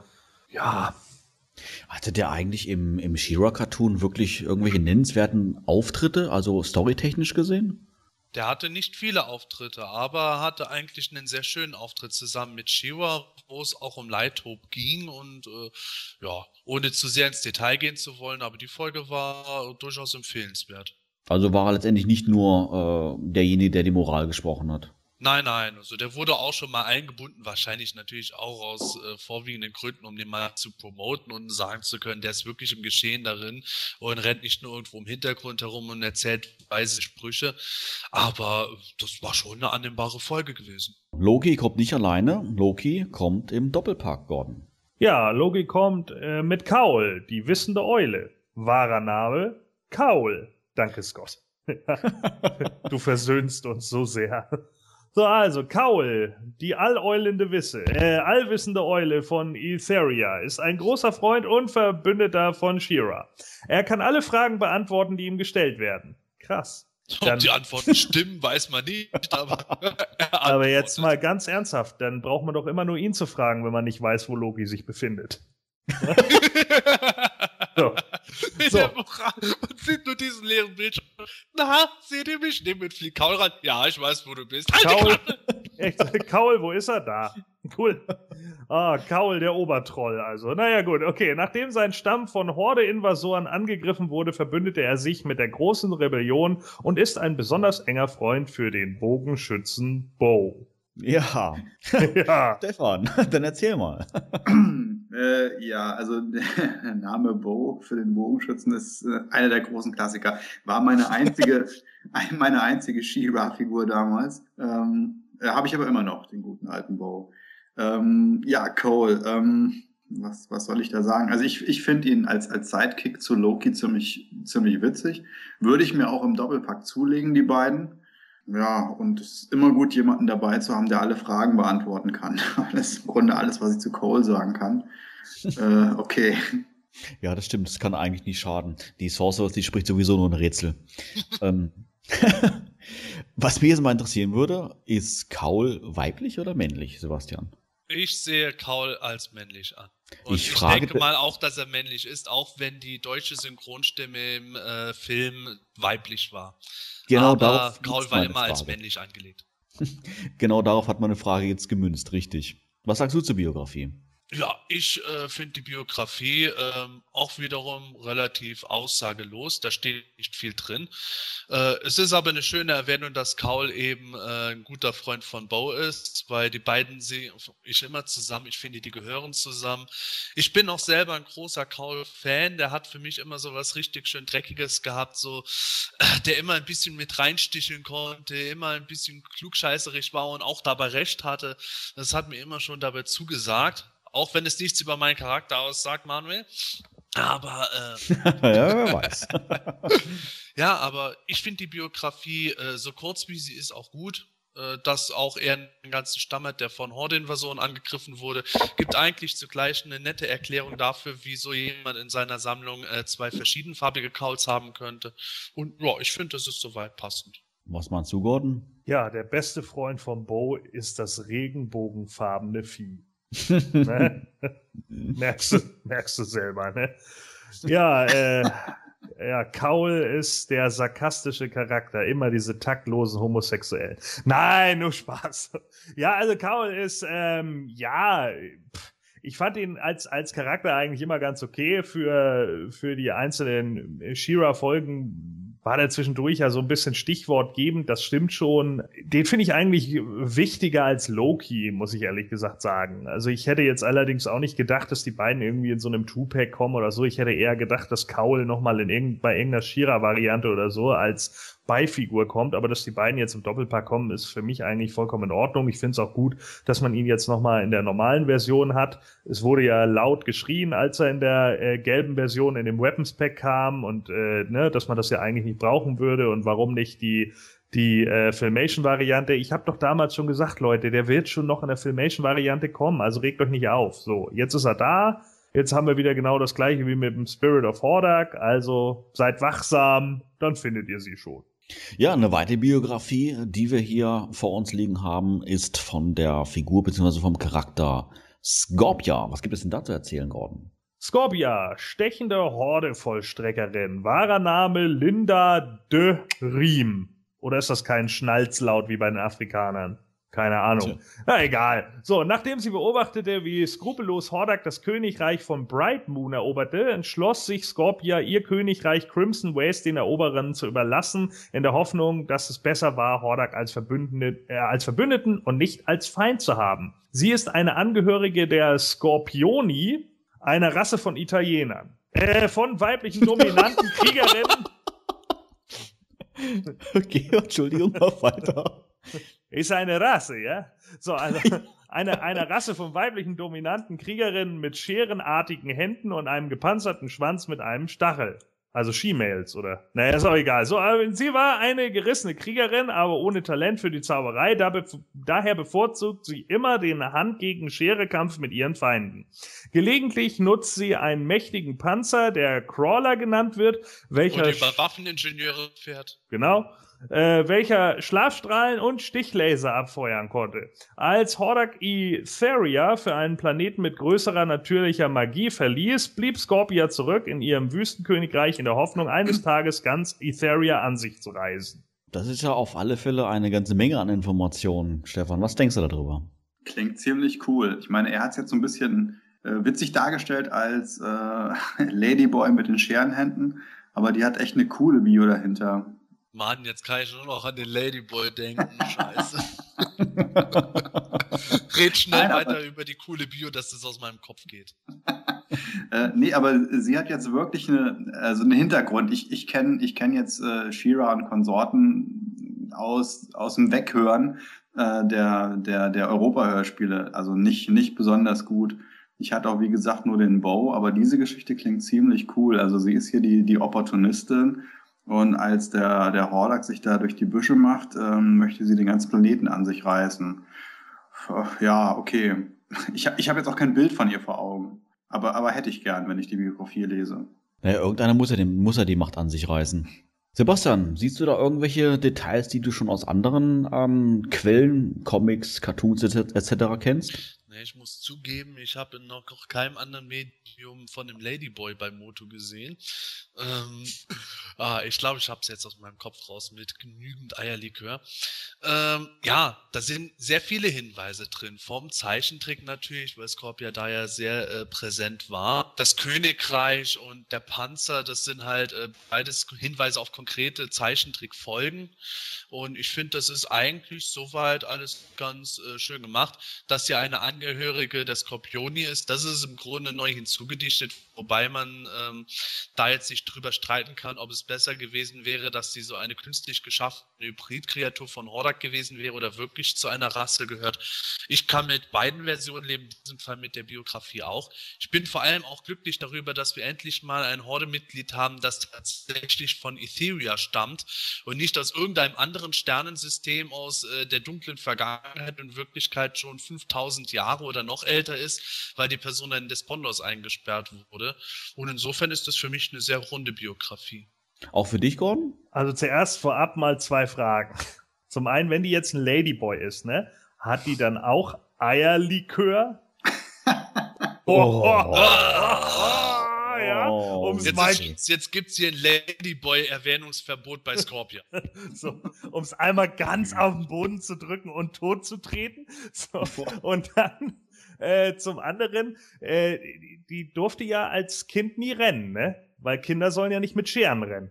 Oh, es wird ja immer Liebe schlimmer. Hörer, bleibt dran, es wird besser. Ich verspreche es euch. ja, ich mache den Podcast kaputt, das habt ihr davon. Ja, nee, also ich finde die, äh, ich finde die Biografie auch eigentlich ziemlich gut. Also äh, gefällt mir auch. Ich sehe das ganz ähnlich wie Sepp. Ich finde es auch echt gut, dass es einfach mal jemand ist, der einfach äh, tatsächlich von Etheria ist. Wir nicht immer äh, ständig irgendwie diesen Rückblick haben und so weiter und so fort. Gefällt mir eigentlich auch ziemlich gut. Ich finde es auch gut, dass sie selber in, im Endeffekt so schlau ist oder äh, ein relativ berechneter Charakter sogar ist, äh, der dann einfach irgendwie sagt, ja, okay, gegen die Horde werde ich wahrscheinlich nicht ankommen, also ergebe ich mich halt gleich. Äh, und das nicht irgendwie erst wieder in so einer ewig langen Schlacht und bla bla bla. Also das ist eigentlich mal eine, eine Biografie, die, die relativ rund ist, die dann vielleicht auch einfach zeigt, so ja, die äh, ist vielleicht doch schlauer, als man irgendwie gedacht hat. Und äh, das passt für mich ganz gut. Vor allen Dingen, weil sie auch im Zeichentrick eher immer äh, so unter den Muskeltypen war bei den Horde-Kämpfern und als äh, nicht gerade intelligent bezeichnet wurde oder auch äh, charakterisiert wurde. Und das bringt natürlich dann wieder ein zusätzliches Potenzial rein, anstatt dass wir halt den nächsten Haut drauf Typen oder die nächste Haut drauf, Haut drauf Tussi haben. Das finde ich eben daran auch schön. Was hat es denn mit diesem Crawler auf sich, dass der jetzt explizit hier mit Namen erwähnt wird? Ja, das ist tatsächlich so ein Zeichentrick gewesen, dass die da äh, einen, äh, eine Art skorpionförmigen Panzer hatte, welch mich recht entsinne zumindest, war skorpionförmig. Ich könnte mich aber auch äh, täuschen, ich habe die Folge lang nicht mehr gesehen. Aber war tatsächlich ein Crawler und damit ist sie dann rumgefahren, war dann irgend so ein Einsatzgefährt, was sie gegen Shiva eingesetzt hat. Ja. Und der konnte Schlafstrahlen abfeuern. Ja, halt so Lähmstrahlen, wie auch immer. Also, wenn du von dem Strahl getroffen wurdest, bist du dann nicht irgendwo hingegangen, hast den Kissen geholt und dich erstmal schlafen gelegt. Das war halt ein Lähmstrahler. Ja, schade für Montana eigentlich, ne? oh, Doc, aber ich bin doch für die Lähmstrahlen zuständig. Jetzt nicht mehr. Und dann, hier schrubbt das Klo. Aha, ja gut, wegrationalisiert. Ich glaube, mit den Bios haben wir soweit alle durch, oder Gordon? Oder hast du noch eine? Nee, eine habe ich noch, Gott sei Dank. ja. Okay, leg los. Und zwar von Double Trouble. Ach nee, ist ja jetzt Double Mischief. Also, ja, Gesundheit. Ja, danke. Also Double Mischief, oh, da war schon wieder. So, glamouröse Doppelagentin. Wahrer Name Rebecca Kettle. Jetzt machst du wieder einen Witz, ne? Nein. Hm. Ja. So, Rebecca, eine, ja, Mensch, du die Rebecca, du. Also, Rebecca, eine heroische Cousine von Glimmer, ist eine Prinzessin aus dem eterianischen Königreich Green Glade. Nachdem ihre Heimat von den Horde-Invasoren überrannt worden war, trat sie der großen Rebellion bei und nutzte ihre Stärke für Verkleidung, um eine Doppelagentin in den Armeen von Hordak zu werden. Sie ist sehr geschickt und kann sich zur Durchführung ihrer Mission in fast unglaublich winzige Räume quetschen und die steilsten Wände erklettern. Sie ist keine große Kämpferin, aber ihre Agilität macht sie zu einer guten Schwindlerin. Keine Verkleidung übersteigt ihre Kräfte. Sie kann in einem Moment wie ein alter König aussehen, im nächsten wie eine Horde-Schurkin. Sie kann ebenfalls ihre Stimme ändern, um sich ihrer Verkleidung anzupassen, womit sie sich aus den kniffligsten Situationen herausredet. Double Mischief hält ihre Feinde als Spionin für Shira zum Narren. Okay, also wenn man das natürlich jetzt hier so liest, ähm, dass ihre Stärke die Verkleidung ist, kann man sich natürlich noch ein paar witzige Sachen vorstellen. Wenn man jetzt denkt, dass sie, sagen wir, so eine Fähigkeit hat wie, wie Mystique von den X-Men, dann ist das schon ziemlich cool, dass sie so eine Art Formwandler ist oder sowas alles. Aber wenn es hier steht, Stärke für Verkleidung, habe ich jetzt gerade an die, ähm, an die Mystery Man denken müssen, komischerweise. So nach dem Motto, was ist deine Stärke? Ich bin der unsichtbare Bengel, aber nur wenn keiner hinsieht. Und was bist du? Ich bin der, der Schaufler, ich kann gut mit der Schaufel umgehen. Und was kannst du? Ja, ich kann mich halt super umziehen. Also, also passt, bist dabei. Der Waffler. Herrlich. Ja, Stefan, komm, erzähl mal ein bisschen was. Ich muss jetzt mal ganz blöd fragen, das ist doch Double Trouble, oder? Double Mischief ist Double Trouble. Ja. Also das ist doch jemand, den ich kenne. Es gibt tatsächlich noch eine She-Ra-Figur, die ich kenne. Und die ist auch relativ cool. Also die ist richtig cool. Die hat nur ein, ein doppeltes Namenproblem. Und zwar einmal Double Mischief, Gesundheit. Das ist, das geht gar nicht. Und äh, dann heißt ihr wahre Name noch Rebecca Kettle, wo ich jetzt an Viehbestand denken müsste. Also, ja, genau, stimmt. das sind zwei, zwei richtig tolle Fettnäpfchen. Aber ansonsten, also äh, die kenne ich tatsächlich noch aus äh, vom, vom, vom, vom Nichtsehen der Serie quasi. Und die ist richtig cool. Und auch die, die Hintergrundgeschichte ist klasse. Kannst du dich dem anschließen, Sebastian? Ja, Ich meine, der wahre Name Rebecca Kettle würde mich nicht wundern, wenn der auf äh, irgendeiner Mitarbeiterin oder Freundin von Scott Knightley basiert. Äh, irgendeine, äh, die am äh, Digital River Telefon dafür gesorgt hat, dass äh, lauter Leute zufrieden waren, obwohl sie keine Toys bekommen haben oder sowas. Den Namen vergesse ich jetzt mal, aber ansonsten die Biografie fängt für mich schon schön an. Cousine von Glimmer ist historisch verbürgt, richtig. Bubble wurde ja nie im Zeichentrick gezeigt, sollte aber eben als Cousine von Glimmer eingeführt werden. Dass sie natürlich auch eine Prinzessin ist, ist toll. Doppelagentin, dass sie sich gut verkleiden kann, beziehungsweise halt verwandeln kann, ähnlich wie Mystique, finde ich eine tolle Sache. Passt für mich super. Also ich kann bei der Biografie eigentlich nicht wirklich was sagen, das mir nicht gefällt. Ich finde das wirklich eine schöne Sache. Vielleicht bin ich da auch ein bisschen ähm, voreingenommen, weil ich Double Trouble super toll finde, einer meiner Lieblingscharaktere bei Princess of Power, aber trotzdem, die Biografie lasse ich mir gerne entgeben. Ja, sie hält äh, ihre Feinde zum Narren. Hello, Gordon. Also ich finde die Biografie ein bisschen aussagelos. Also im Endeffekt ist das irgendwie nur eine Biografie, die ihre Fähigkeiten mehr oder minder äh, beschreibt, was sie alles so Schönes kann. Aber was sie jetzt eigentlich so tatsächlich für die Storyline macht, da steht so gar nichts. Ja, doch, die, die wartet den Kleiderschrank und alles. Ja, genau. Also das fand ich ein bisschen. Äh, Moment, die, war, die wartet den Kleiderschrank oder die wartet im Kleiderschrank? Und ja, sowohl ja, als auch. Wen? das kannst du jetzt raussuchen.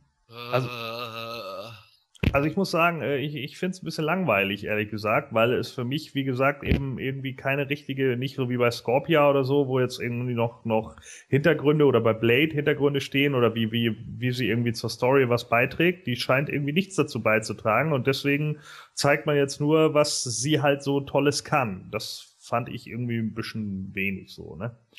Ach, ich weiß nicht. Ich kann dir da zwar zustimmen, es wäre natürlich schön gewesen, noch mehr zu hören, nach dem Motto irgendwie äh, vor dem Ultimate Battleground Teil 2 äh, hat Double Trouble dann auch noch äh, Montana geheiratet und gemeinsam haben sie Modulog adaptiert und irgendwelche Geschichten. Das ist natürlich totaler Blödsinn, aber halt irgendeine Hintergrundgeschichte. Aber bei Double Trouble kann ich mit der genauen Beschreibung der Fähigkeiten durchaus leben, eben weil Double Trouble vorher nur in ganz wenigen Minicomics überhaupt mal vorgekommen ist oder Werbemagazinen im Zeichentrick überhaupt keine Rolle hat. Also das war so ein eigentlich offiziell unbeschriebenes Blatt, dass ich da jetzt nicht zwingend irgendwelche großen historischen Ereignisse braucht für so einen äh, verhältnismäßig kleinen Sekundärcharakter, sondern einfach nur froh bin, dass sie mal als relativ cool von den Fähigkeiten her beschrieben wird. Ist Ihr Königreich auch in Anführungszeichen historisch belegt? Da bin ich jetzt ehrlich gesagt etwas überfragt, ob es Greenglade wirklich gibt. Das müsste ich nochmal nachschauen, ob das mal auf einer Princess of Power Karte oder in äh, den Biografien früher drin stand, die für Double Trouble für den Zeichentrick entworfen wurden. Weiß ich jetzt echt nicht auswendig. Schande über mein Haupt.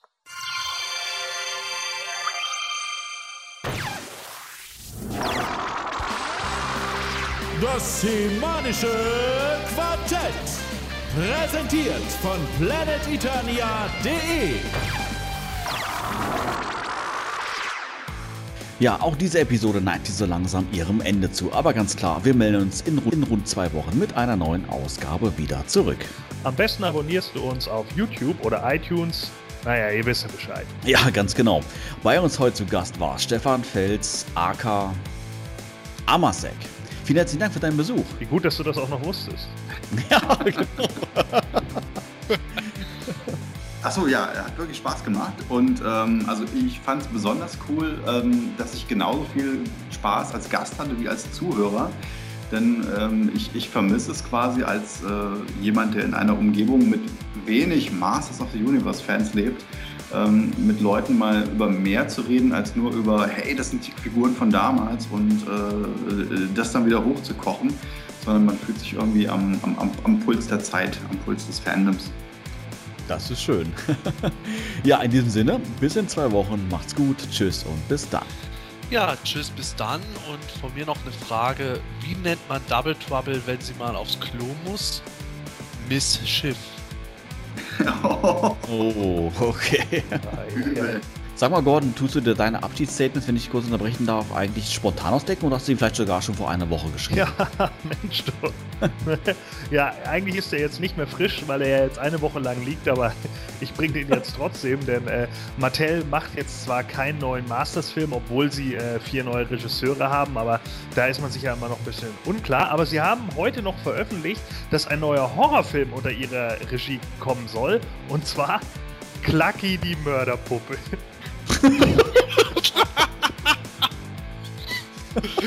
Das ist ja krass. Ja, der hat sich gelohnt, aufgehoben zu werden.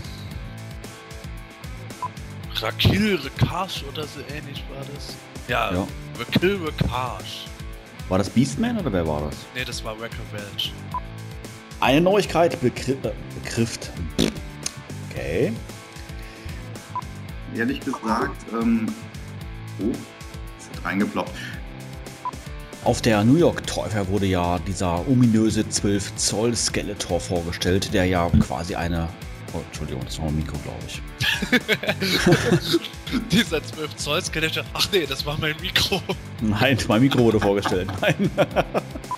Ja, also ähm, man hat halt einfach mal angeguckt, äh, beziehungsweise angeteased, wie es oder. oder, oder. Nee, ich fange nochmal neu an. Das war ja voll gut. Gott. Läuft wieder 1A. Ja, echt. Ich habe heute Nacht die Oscars geguckt, habe eine Stunde gepennt. nee, das gedacht, scheiße, das hätte ich noch sparen Ah, also wirklich so. Ja, Warte mal kurz, du hast wieder sehr starke Kopfbewegungsgeräusche. okay. können. Er ist ein wenig erregt. Ja, ich merke das. Ich habe mir gerade vorgestellt, wie du schon aufgesprungen bist und auf den Tisch haust oder so. Genau so hat sich das angehört. Alter, wenn ich hier wenigstens so sitzen würde, Alter, was ist denn los mit euch? So, ja, aber Bist du so, sicher, dass mit dem Kopf alles in Ordnung ist? Ja. Also ich bin ganz ehrlich, diese 2.0 Varianten, das finde ich ja. Ähm, Ich finde es ja gut, dass er. Halt, stopp, jetzt warst du weg. Nach Varianten warst du weg. Okay, Das war also, Zensur. geht's jetzt noch? Jetzt bist du wieder da, ja. Gut. Sebastian frage ich jetzt nicht.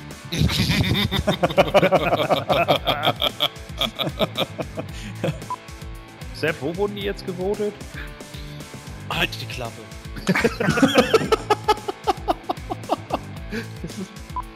Ne, dass man dann die Leute hat, die, die man dann da vor Ort hat, womit man im Endeffekt die Abonnem Abonnementen, äh, Abonnenten, Abonnementen, ja, das war ja wieder schlau.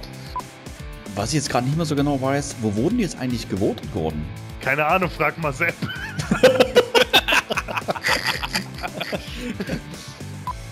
Als, als Riley reinstürmte, habe ich mich schon sehr gefreut. Nein. Ah, Death to Riley. Das semanische Quartett. Präsentiert von planeteternia.de.